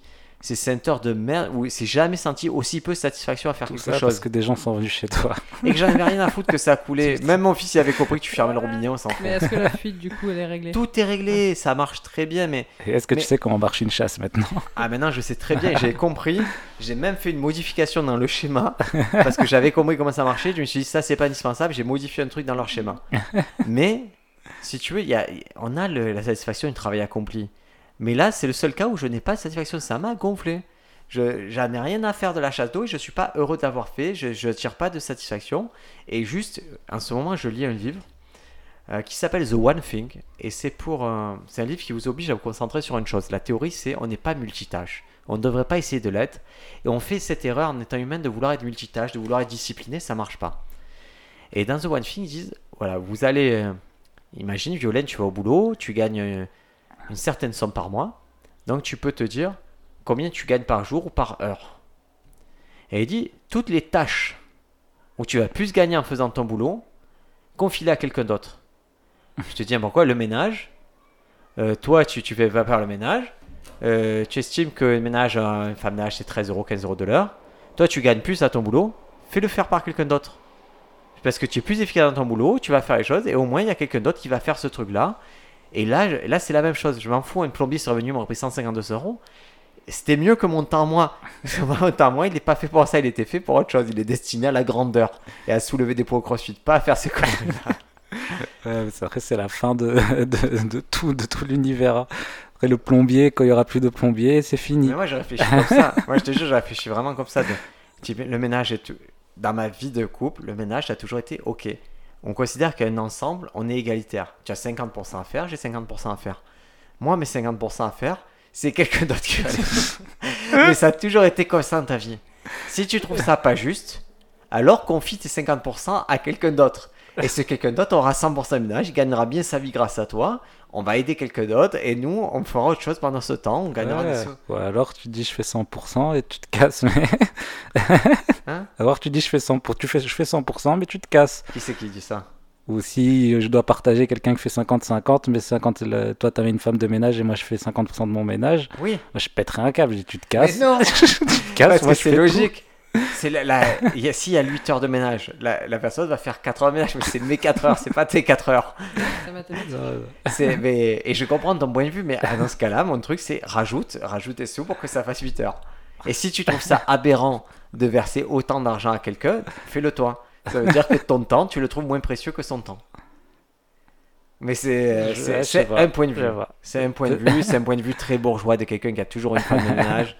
Et, et après, c'est un point de vue de quelqu'un qui veut que ce soit propre chez lui, malgré même en ne voulant pas faire le ménage. C'est ça. Moi, je Ouais, veux ouais. pas faire le ménage, mais je veux que ce soit propre. Donc, il faut bien que je, je trouve une solution. Non, Et je suis pas On rétrograde. avait déjà eu cette discussion avec un, Avec un Fabien. humo- Fabien, un humoriste qui, mais moi, qui j'ai fait de son côté. Ouais, moi je trouve ça fou qu'il vit dans un même pas 20 mètres carrés et il a amené une femme de ménage parce qu'il a calculé qu'il gagnait plus en travaillant pendant ce temps-là. Ah ben alors, c'est qu'il a lu le même livre que moi et qu'il me l'a pas dit, tu vois. Oui, je pense qu'il a lu ce livre-là. Alors, il a une femme de ménage, Fabien. Dans un 20 mètres carrés. Dans un Bah, 20 tu mètres fous pas de ma gueule. c'est propre chez lui. ouais, ouais, mais 20 mètres carrés. Je sais pas. Écoute, alors, et justement, ça me permettait, je voulais aborder une notion avec vous, euh, qui est importante. Je, je l'ai fait faire à mes élèves par correspondance et j'espère que euh, je l'ai fait faire aussi avec des gens avec qui je travaille comme l'IS. Euh, dans ce livre, j'ai lu un truc très intéressant, c'est qu'ils ont essayé de, travailler sur la discipline et l'habitude. Et souvent, on se dit, il faut être discipliné, il faut être discipliné, il faut s'obliger à être discipliné sur tout. Et le mec te dit non. Soyez euh, discipliné, mais très sélectif. Soyez discipliné sur un truc à la fois. Et n'essayez pas d'être discipliné sur quatre trucs à la fois parce qu'en fait, ça s'annule. Ta volonté, c'est quelque chose qui se réduit. Et en fait, tu as un réservoir de volonté que tu vas réduire par la discipline. Donc, à chaque fois que tu vas piocher un truc de discipline, tu vas avoir de moins en moins de volonté.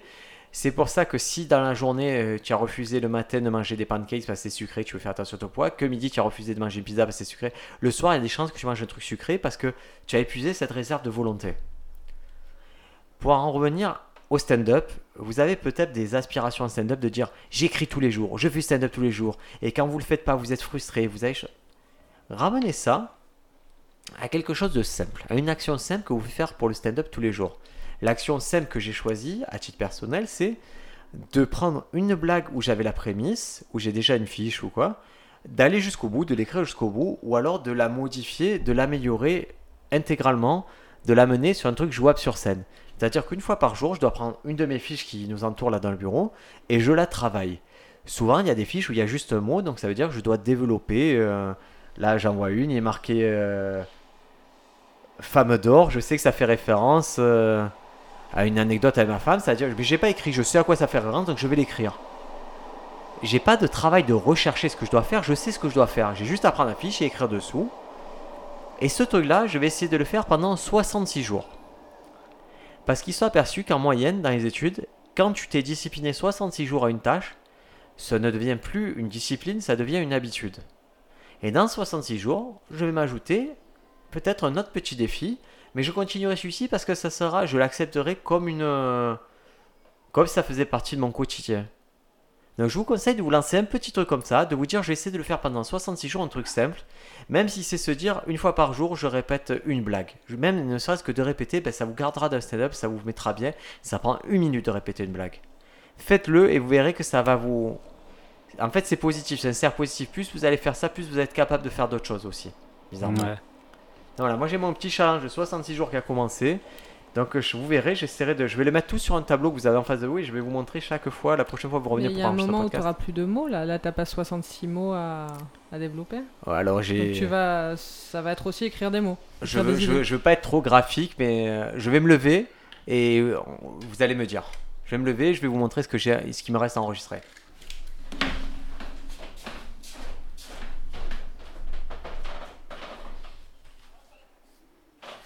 D'accord, Voilà, il y a il des a fiches qui ne sont Une pas. grosse affichées. pile de papier qui nous montre.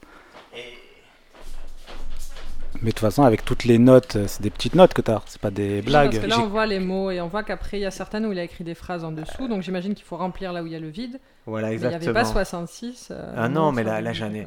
Je pas, j'en ai à peu près 200, 300. Et ça, combien de temps pour faire tous ces mots là C'est C'est, c'est, c'est, c'est, c'est temps de stand-up. Ouais, c'est toutes les, trucs. toutes les notes que t'as, euh, que Toutes tu les blagues, tous les trucs que j'ai, noté un jour, ben je me dis, je me laisse à chaque fois un jour pour y revenir. Forcément, mon appétit va plus vers les dernières choses parce que je suis connecté émotionnellement aux dernières choses. Par exemple, là, le truc de l'histoire de, de la chasse, c'est un truc que je vais. C'est plus dur à travailler parce que c'est plus long, mais je sais qu'il va me falloir 20-25 minutes pour travailler cette histoire-là facilement parce que c'est. C'est compliqué, c'est pas une blague pure, il y a tout un, Ouais, un ouais. storytelling, mais c'est pas un domaine où je suis trop mauvais, donc je vais le travailler. Mais des fois, il y a des petites bêtises là que je vois. Ça fait un moment que je, je travaille dessus. Pierre, papier, ciseaux, c'est une blague que j'ai faite plusieurs fois. Je sais juste qu'elle n'est pas aboutie. Je vais me la fixer une fois, voir techniquement si je peux la faire aboutir une fois, et l'apprendre et commencer à l'apprendre au fur et à mesure. Quoi. Et Ouais, c'est. ouais, euh, c'est- Moi, je vous conseille de faire. Écoutez, si chez vous, vous cherchez un petit challenge, 66 jours, une fois par jour, vous faites un truc pour le stand-up et ça vous aidera. Et quitte à ce que ce soit, regardez un sketch. Hein. Ça me dérange pas, mais faites-le régulièrement. Et cochez-le et dites-vous. Et surtout, fixez, vous pouvez fixer une heure. C'est-à-dire, la première chose que je fais quand je me lève, c'est ça. Et ça vice- doit être quotidien. Ouais, je pense que ça doit être quotidien, que ça devienne. Bah, à titre personnel, pendant le confinement, en avril, j'ai changé d'alimentation. C'est-à-dire, j'ai dit, voilà, j'ai- j'ai trois premières semaines de confinement, je mangeais trop. Je me suis dit, je vais changer d'alimentation. Et donc, ça m'a demandé de la discipline. Euh, manger des légumes, manger mieux, manger plus sain. Et je m'aperçois qu'aujourd'hui, ça fait deux mois, donc euh, 66 jours, ce n'est plus une discipline. C'est une habitude. Maintenant, c'est ancré dans ma vie, je sais comment je dois manger, je le mange comme ça et je ne fais pas d'effort. D'accord. Et je, comme j'ai pu le vérifier, du coup, c'est un peu comme l'inose, ça me fait dire que ça peut marcher pour les autres trucs encore plus. Donc là, je vais faire ce petit machin-là. Je sais à peu près ce que je dois faire pour la suite. Et de la même façon, ma technique, c'est quand j'ai une idée, plutôt une bonne idée ou une volonté qui, un soir, ça me paraît comme évident. Par exemple, récemment, je me suis dit, moi, ma marge de progression, c'est de faire beaucoup de festivals. Donc je l'écris dans mon carnet, faire un festival, et, de, et je liste tout ce que je peux faire pour arriver à ce but-là, mais je cherche pas à avoir d'autres buts aujourd'hui. C'est-à-dire, si vous me demandez est-ce que tu veux animer un plateau, je fais non, ça m'intéresse pas. Est-ce que tu veux faire ton spectacle, ça m'intéresse pas. Par contre, j'ai appelé les bonnes personnes en leur disant comment je fais pour faire ce festival, qu'est-ce qu'il faut pour faire ce festival, quand c'est que je fais ce festival? Et je me concentre sur ça pendant un moment. Et peut-être qu'après, ça deviendra ma routine régulièrement de relancer les gens des festivals. euh. Est-ce que ça vous va comme petite astuce de, de Ouais, c'est cool. Bah, c'est ce que j'aime bien, moi, c'est parce que euh, toutes les notes que j'ai prises, ça, c'est toujours devenu une, bl- une blague. C'est même quand je, re- je retourne sur les anciennes, au bout d'un moment, ça va toujours devenir une blague. Il n'y a jamais une note que je me suis, que j'ai jetée vraiment. J'ai tout gardé et à chaque fois, je me dis, ah, mais ça, ça peut être cool par rapport à un autre truc que j'ai écrit plus tard, mais qui en fait est la même chose. Même si de 20 lignes vous gardez que 4 mots, Ouais. bah, c'est pas grave, on vous demande de faire 5 minutes sur scène. Ces 4 mots, ils vont compter, ils auront un poids à un moment. Toi, Violaine, c'est quoi ton rythme d'écriture? Euh, J'arrive pas trop à le trouver. Je- C'est vrai que j'ai écrit euh, bah, 3-4 minutes qui m'ont plu là, il y a en septembre dernier. Je suis restée un peu longtemps là-dessus sans Ouais. réécrire. Et j'ai pas encore vraiment réécrit un sketch qui me plaît complètement. Après, moi j'ai des notes, j'essaie de... j'ai des observations que je fais, des sujets sur lesquels je veux écrire. Et, Et- je les ai dans mon téléphone et je regarde régulièrement. Est-ce que c'est pas le, justement le fait que tu veuilles partir sur des unités de temps trop longues sur le sketch qui t'empêche d'écrire? Est-ce que tu voudrais pas juste faire la blague pour la blague et après voir ce qui se passe? Oui, euh, enfin, quand je te dis ça, en fait, je me fixe pas l'objectif d'un sketch, même ne serait-ce que d'une blague, mais je pense que aussi je m'accorde pas assez de temps pour écrire. Déjà, rien que ça. Je Et me pourquoi suis... tu t'accordes pas assez de temps pour écrire tu crois Parce que je, je manque de beaucoup de temps pour plein de choses, et là j'essaie de changer un peu ça. Mais en tout cas, quand j'ai des idées, je les note toujours dans mon téléphone, et après je reviens. Effectivement, Et parfois on. Et c'est vrai que tu as fait un choix récemment de me dire j'arrête certaines Ouais, activités. J'arrête certaines activités parce que je, je, je me rends compte qu'en fait, il faut quand même euh, enfin, consacrer du temps, c'est évident, à l'écriture, ou, ou en tout cas consacrer du temps pour laisser l'imagination aussi faire euh, là où elle doit aller, enfin le cheminement qu'elle doit faire. Ça, voilà, tout ne peut pas arriver dans un temps trop court. Il faut laisser avoir un des temps de lâcher prise quand même. Et je crois que le stand-up, c'est pas quelque chose qu'on écrit à volonté, c'est quelque chose, il faut vivre sa vie, il faut qu'on ait une vie passionnante et prendre des notes au fur et à mesure. Voilà. Et c'est pas si demain on vous dit écrire une heure de spectacle, c'est pas possible. Il faut se Ouais. laisser le Oui, temps. non, pas, pas comme ça, mais il faut euh, s'écouter, oui, voilà, prendre des notes et avoir aussi de l'observation et voir après ce qu'on pourra en faire. Et vivre, et toi, c'est drôle parce que tu as écrit un peu un retour de vacances en fait aussi. C'est septembre, tu vois. je- Est-ce qu'il y a des moments où tu sens que c'est plus propice à l'écriture? Est-ce que c'est quand tu travailles ou est-ce que tu es en vacances que Alors, j'y avais pas du tout réfléchi, mais effectivement, je pense que ça a dû jouer. C'était une période où, du coup, je devais être moins stressée. Après, l'année a commencé. Après, on est dans un cercle vicieux de, de travail et, de, voilà. et on accorde moins de temps aux, aux choses. Toi, Sofiane, je te demande pas. Est-ce qu'on est en vacances euh, non, ouais, j'ai un rythme d'écriture assez particulier. hein. Ouais, c'est quoi? Bah, moi, je marche par phase en fait. Je, en fait, je prends des notes tout le temps, tout le temps de ce qui m'arrive, ce que je trouve drôle ou dès que je, je rigole avec des potes, c'est drôle ça, je prends une note.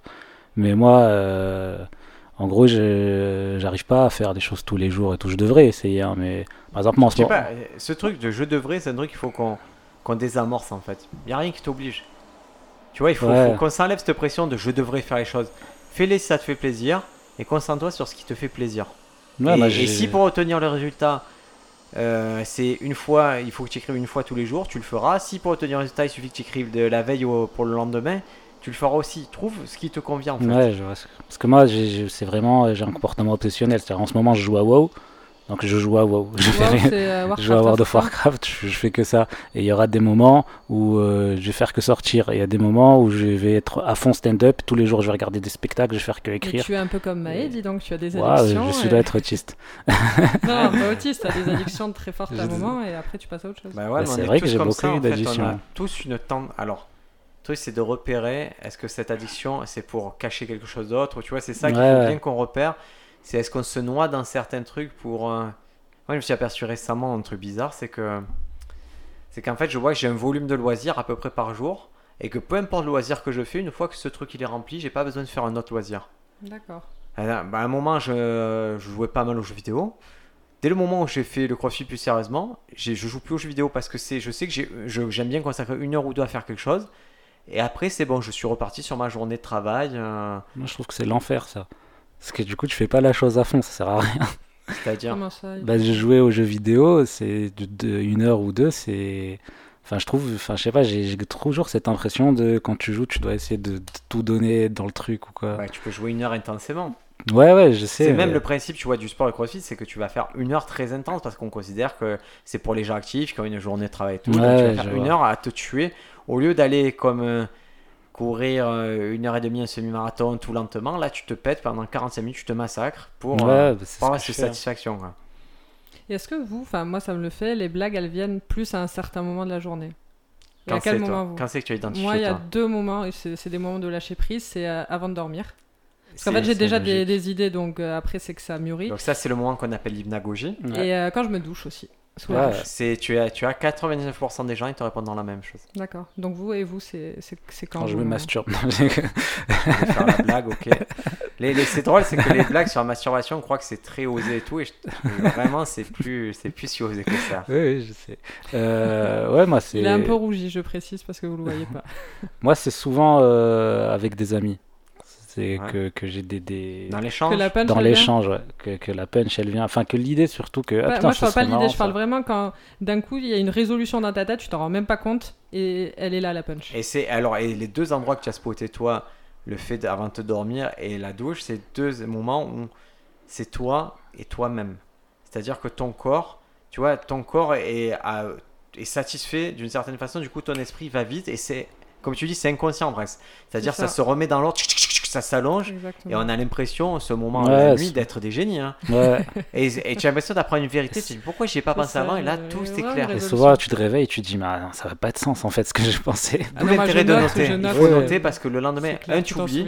Il n'y a rien de pire que de dire je m'en souviendrai demain, c'est logique. Et le lendemain, tu fais mais de quoi je voulais parler? Non, faut noter. Sous la Ah. douche c'est plus compliqué, mais euh, quand on Ouais, se mais couche, tu, quand tu sors, tu vois, tu restes. Oui. Moi, je la répète. Oui, moi aussi je la répète, mais. euh, j'ai spoté un troisième moment euh, fort, c'est les trajets pour aller au sport. Que ce soit en scooter, en voiture, parce que c'est une forme qui est proche. Quand tu conduis en voiture, tu sais que tu peux conduire, penser, écouter de la musique. Ouais. En fait, c'est une forme, c'est un état de conscience modifié, on appelle ça en hypnose. Et c'est un moment où tu es relâché, tu, tu peux très bien conduire, euh, faire esquiver une voiture ou quoi, mais ton esprit le fait inconsciemment. Et du coup, ça file. Et quand j'ai fini la séance de sport, je suis très fatigué, c'est-à-dire mon corps, j'ai pu y penser. Là, mon esprit, ça va à 2000, tac, tac, tac, tac, tac. En général, c'est pour ça que je, on me voit toujours, même quand j'arrive au sport, on me voit toujours en train de prendre des notes. Et alors, c'est un mec qui me dit, ça- même tu as vu la dernière fois, je suis arrivé, euh, samedi, je suis arrivé au, à notre bootcamp de stand-up. Et en fait, sur le, il m'est venu 3-4 minutes de blagues sur le scooter que je répétais dans ma tête pour arriver, pouvoir utiliser le dictaphone et faire mes blagues. Ouais, c'est- j'ai une phase euh, où je, pendant ma phase à fond stand-up où je regarde stand-up tout le temps, je prends euh, souvent le, le bus ou le métro et jusqu'au terminus. Et je vais jusqu'à l'autre terminus parce que le, genre le bruit du bus et le bruit du métro, ça m'hypnotise. Et... Faites-le, voilà, si c'est ça qui t'aide. Et, et du coup, je vais aller sur une question connexe. Euh, à quel point votre humeur influe sur votre possibilité d'écrire stand-up ou faire les choses de stand-up? Est-ce que toi, tu t'aperçois, tu vois, euh, parce que je reprends l'exemple de Phil Good, My Martin, il y a, il y a le gars qui lui dit à chaque fois que tu fais un beat, c'est parce que tu t'es disputé avec ta copine, ça se passe pas bien. Est-ce que vous, vous sentez que le monde extérieur améliore ou, ou dévalue votre stand-up, votre façon de faire? Sur scène ou dans l'écriture? Dans les deux. Ok. Euh. Euh, Bah, moi, c'est vraiment quand je me sens, quand je me sens très bien, c'est dix fois mieux ce que j'écris hein, et ce que je, comment je joue. Après, il y a des fois des, des- des périodes un peu mélancoliques où t'es pas bien et tout, tu peux écrire, mais je trouve que c'est jamais très intéressant. Ouais, et c'est jamais très positif en fait ce que Ok. tu écris dans ce moment-là. Ça te sort des blagues sympas, hein, mais euh, moi je trouve que c'est c'est le moment où je suis bien, où j'ai- je suis avec des potes et tout, et Donc vertueux. Donc si tu es bien, tu crées du bon stand-up. c'est ça. Toi, Violaine? Moi aussi, il faut que je sois bien. Si je suis pas bien, en fait, la- ça- ça- ça- c'est- mon cerveau, ça se fout même pas. J'aurais même pas d'idée, j'aurais même pas de. Et par contre, pour ce qui est du, jeu de la scène, moi, de très très nombreuses fois, je me suis disputée avec ma copine juste avant de jouer, et ça, c'est vraiment très dur. Je l'ai vraiment ressenti. Et les peu de fois où on s'est pas disputé avant, j'ai senti la différence, vraiment. et, et justement, comment tu pourrais faire pour que ça n'influe plus? Mais il faudrait que ou que je coupe mon téléphone, qu'on se dise bon bah voilà, je sais que souvent on se dispute avant parce que peut-être je suis stressé, je sais pas. et Ouais. voilà. Il faudrait que je trouve une façon. Et je pense que tu dois te préserver. En fait, Moi, il y a très très longtemps que j'ai fait ce choix de dire quoi qu'il se passe, je vais monter et je serai la personne, je dois être sur scène. Quoi qu'il se passe, parce qu'il y a plein de gens qui ne se rendent pas compte. Mais avant, bon, je vous l'ai dit, ma mère, avant de monter sur scène, me raconte des trucs aberrants. Mais voilà, il faut vraiment trouver votre rituel qui fait que peu importe ce qui soit passé, que vous, qu'on vous ait même volé la voiture avant, il faut pouvoir monter être à 100%. Quoi. Moi, je trouve vraiment c'est la, la- prévoir euh, ce que tu vas faire. dans- Après, je travaille pas, donc c'est facile à dire, mais de prévoir ce que tu vas faire dans ta dans ta journée, Ça, c'est merveilleux. Non, mais c'est Ouais, pas bête de, ritualiser. de Le dire, fait, je euh, joue une heure à FIFA, je vais ça et après, Voilà, je moi, vais- je- ouais, pourquoi pas Je sais que si, si je vais aller voir euh, cette personne, je vais me sentir super bien. Du coup, je vais la voir, on va boire un coup. Après, je vais aller au truc et je vais être trop bien pour le stand-up. Alors que si je reste chez moi, je me réveille à 16h, ben, je, vais, je vais être dans un Moi, mood. je prévois l'inverse. Je prévois ce que je fais après en général. Ouais, Ça, ça- ça m'est arrivé d'être très enthousiaste. J'ai vu à des comedy clubs d'arriver parce que je savais qu'on allait boire un coup après, que j'avais envie d'aller boire un coup après. ou vice versa. Ça m'a- ça m'arrive de savoir que chez moi, j'ai tel plat qui m'attend, que je vais me préparer en arrivant tout Ouais, seul. c'est trop bien, ça. C'est bon la, la bouche chez la soi. C'est pas mal cette histoire. Écoutez les amis, je crois qu'on a fait un peu le tour à questions. Toutes les questions qu'on se pose là, nous on s'était déjà un peu posé entre nous, mais c'est plus pour vous obliger à, à y penser, même euh, entre vous, entre groupes d'humoristes. Reposez-vous ces questions-là, essayez de...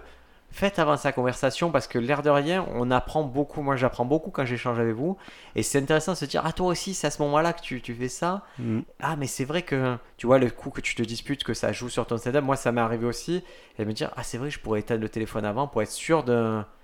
Pareil, je regarde plus les réseaux sociaux. Il y a des trucs, je ne regarde plus, je fais exprès, je me mets en mode avion parce qu'il y a des trucs qui vont me mettre. Ça va pas ça va m'énerver en fait, ça va pas me. C'est ça. Mais ça peut m'énerver, me mettre sur un mood, me dire, putain, qu'il est con lui. Et. C'est ça. Et, et ça me sert à rien en fait, ça sert à rien aux gens qui sont dans la salle, ça me sert à rien à moi, c'est juste du C'est des négatif. parasites en fait. Ça parasite. C'est parasite et il faut qu'on arrive à, à passer le cap où tout ça, ça joue plus quoi. Kev Adams, lui carrément, il faisait une sieste avant. Après, il faisait des zéniths, mais il avait un rituel de sieste, de réparation, de et bon, c'est professionnel. Ouais, C'est-à-dire qu'il sait dans quel état physique et mental il doit être, il doit se reposer. On arrête de lui parler, il est qu'avec la bonne personne, son metteur en scène, et il monte sur ça scène. joue direct. beaucoup, hein, les gens avec qui t'es. hein. Ah, c'est. Ah oui, c'est sûr. C'est voilà. Écoutez, on en parlera une prochaine fois. Moi, ça me va très bien de finir le podcast sur ça. J'espère que le but de ce podcast, c'est de vous inspirer, de vous donner envie de faire du stand-up et d'en voir. Donc, euh, si on vous aide dans ce sens, euh, pensez à venir sur Apple Podcast, nous laisser une petite critique, un petit mot. Ça nous aide beaucoup. Envoyez un petit message. euh, Violaine Henry se trouve facilement sur Instagram. Sofiane Embarque Humoriste, Bria KB ou le compte de Stand Up France. Vous nous envoyez un petit message. On se le fait lire entre nous quand c'est adressé à un ou à l'autre et que c'est pas trop privé. Et ça nous pousse à, à continuer. Là, vous avez un peu plus d'un podcast par semaine en ce moment parce qu'on a, on arrive à trouver le temps. Vous êtes passé, reprenez bien la scène si vous pouvez. En attendant, regardez tout ce que vous pouvez sur les différentes plateformes. Ouais, ciao ciao. Bonne semaine. Allez, ciao.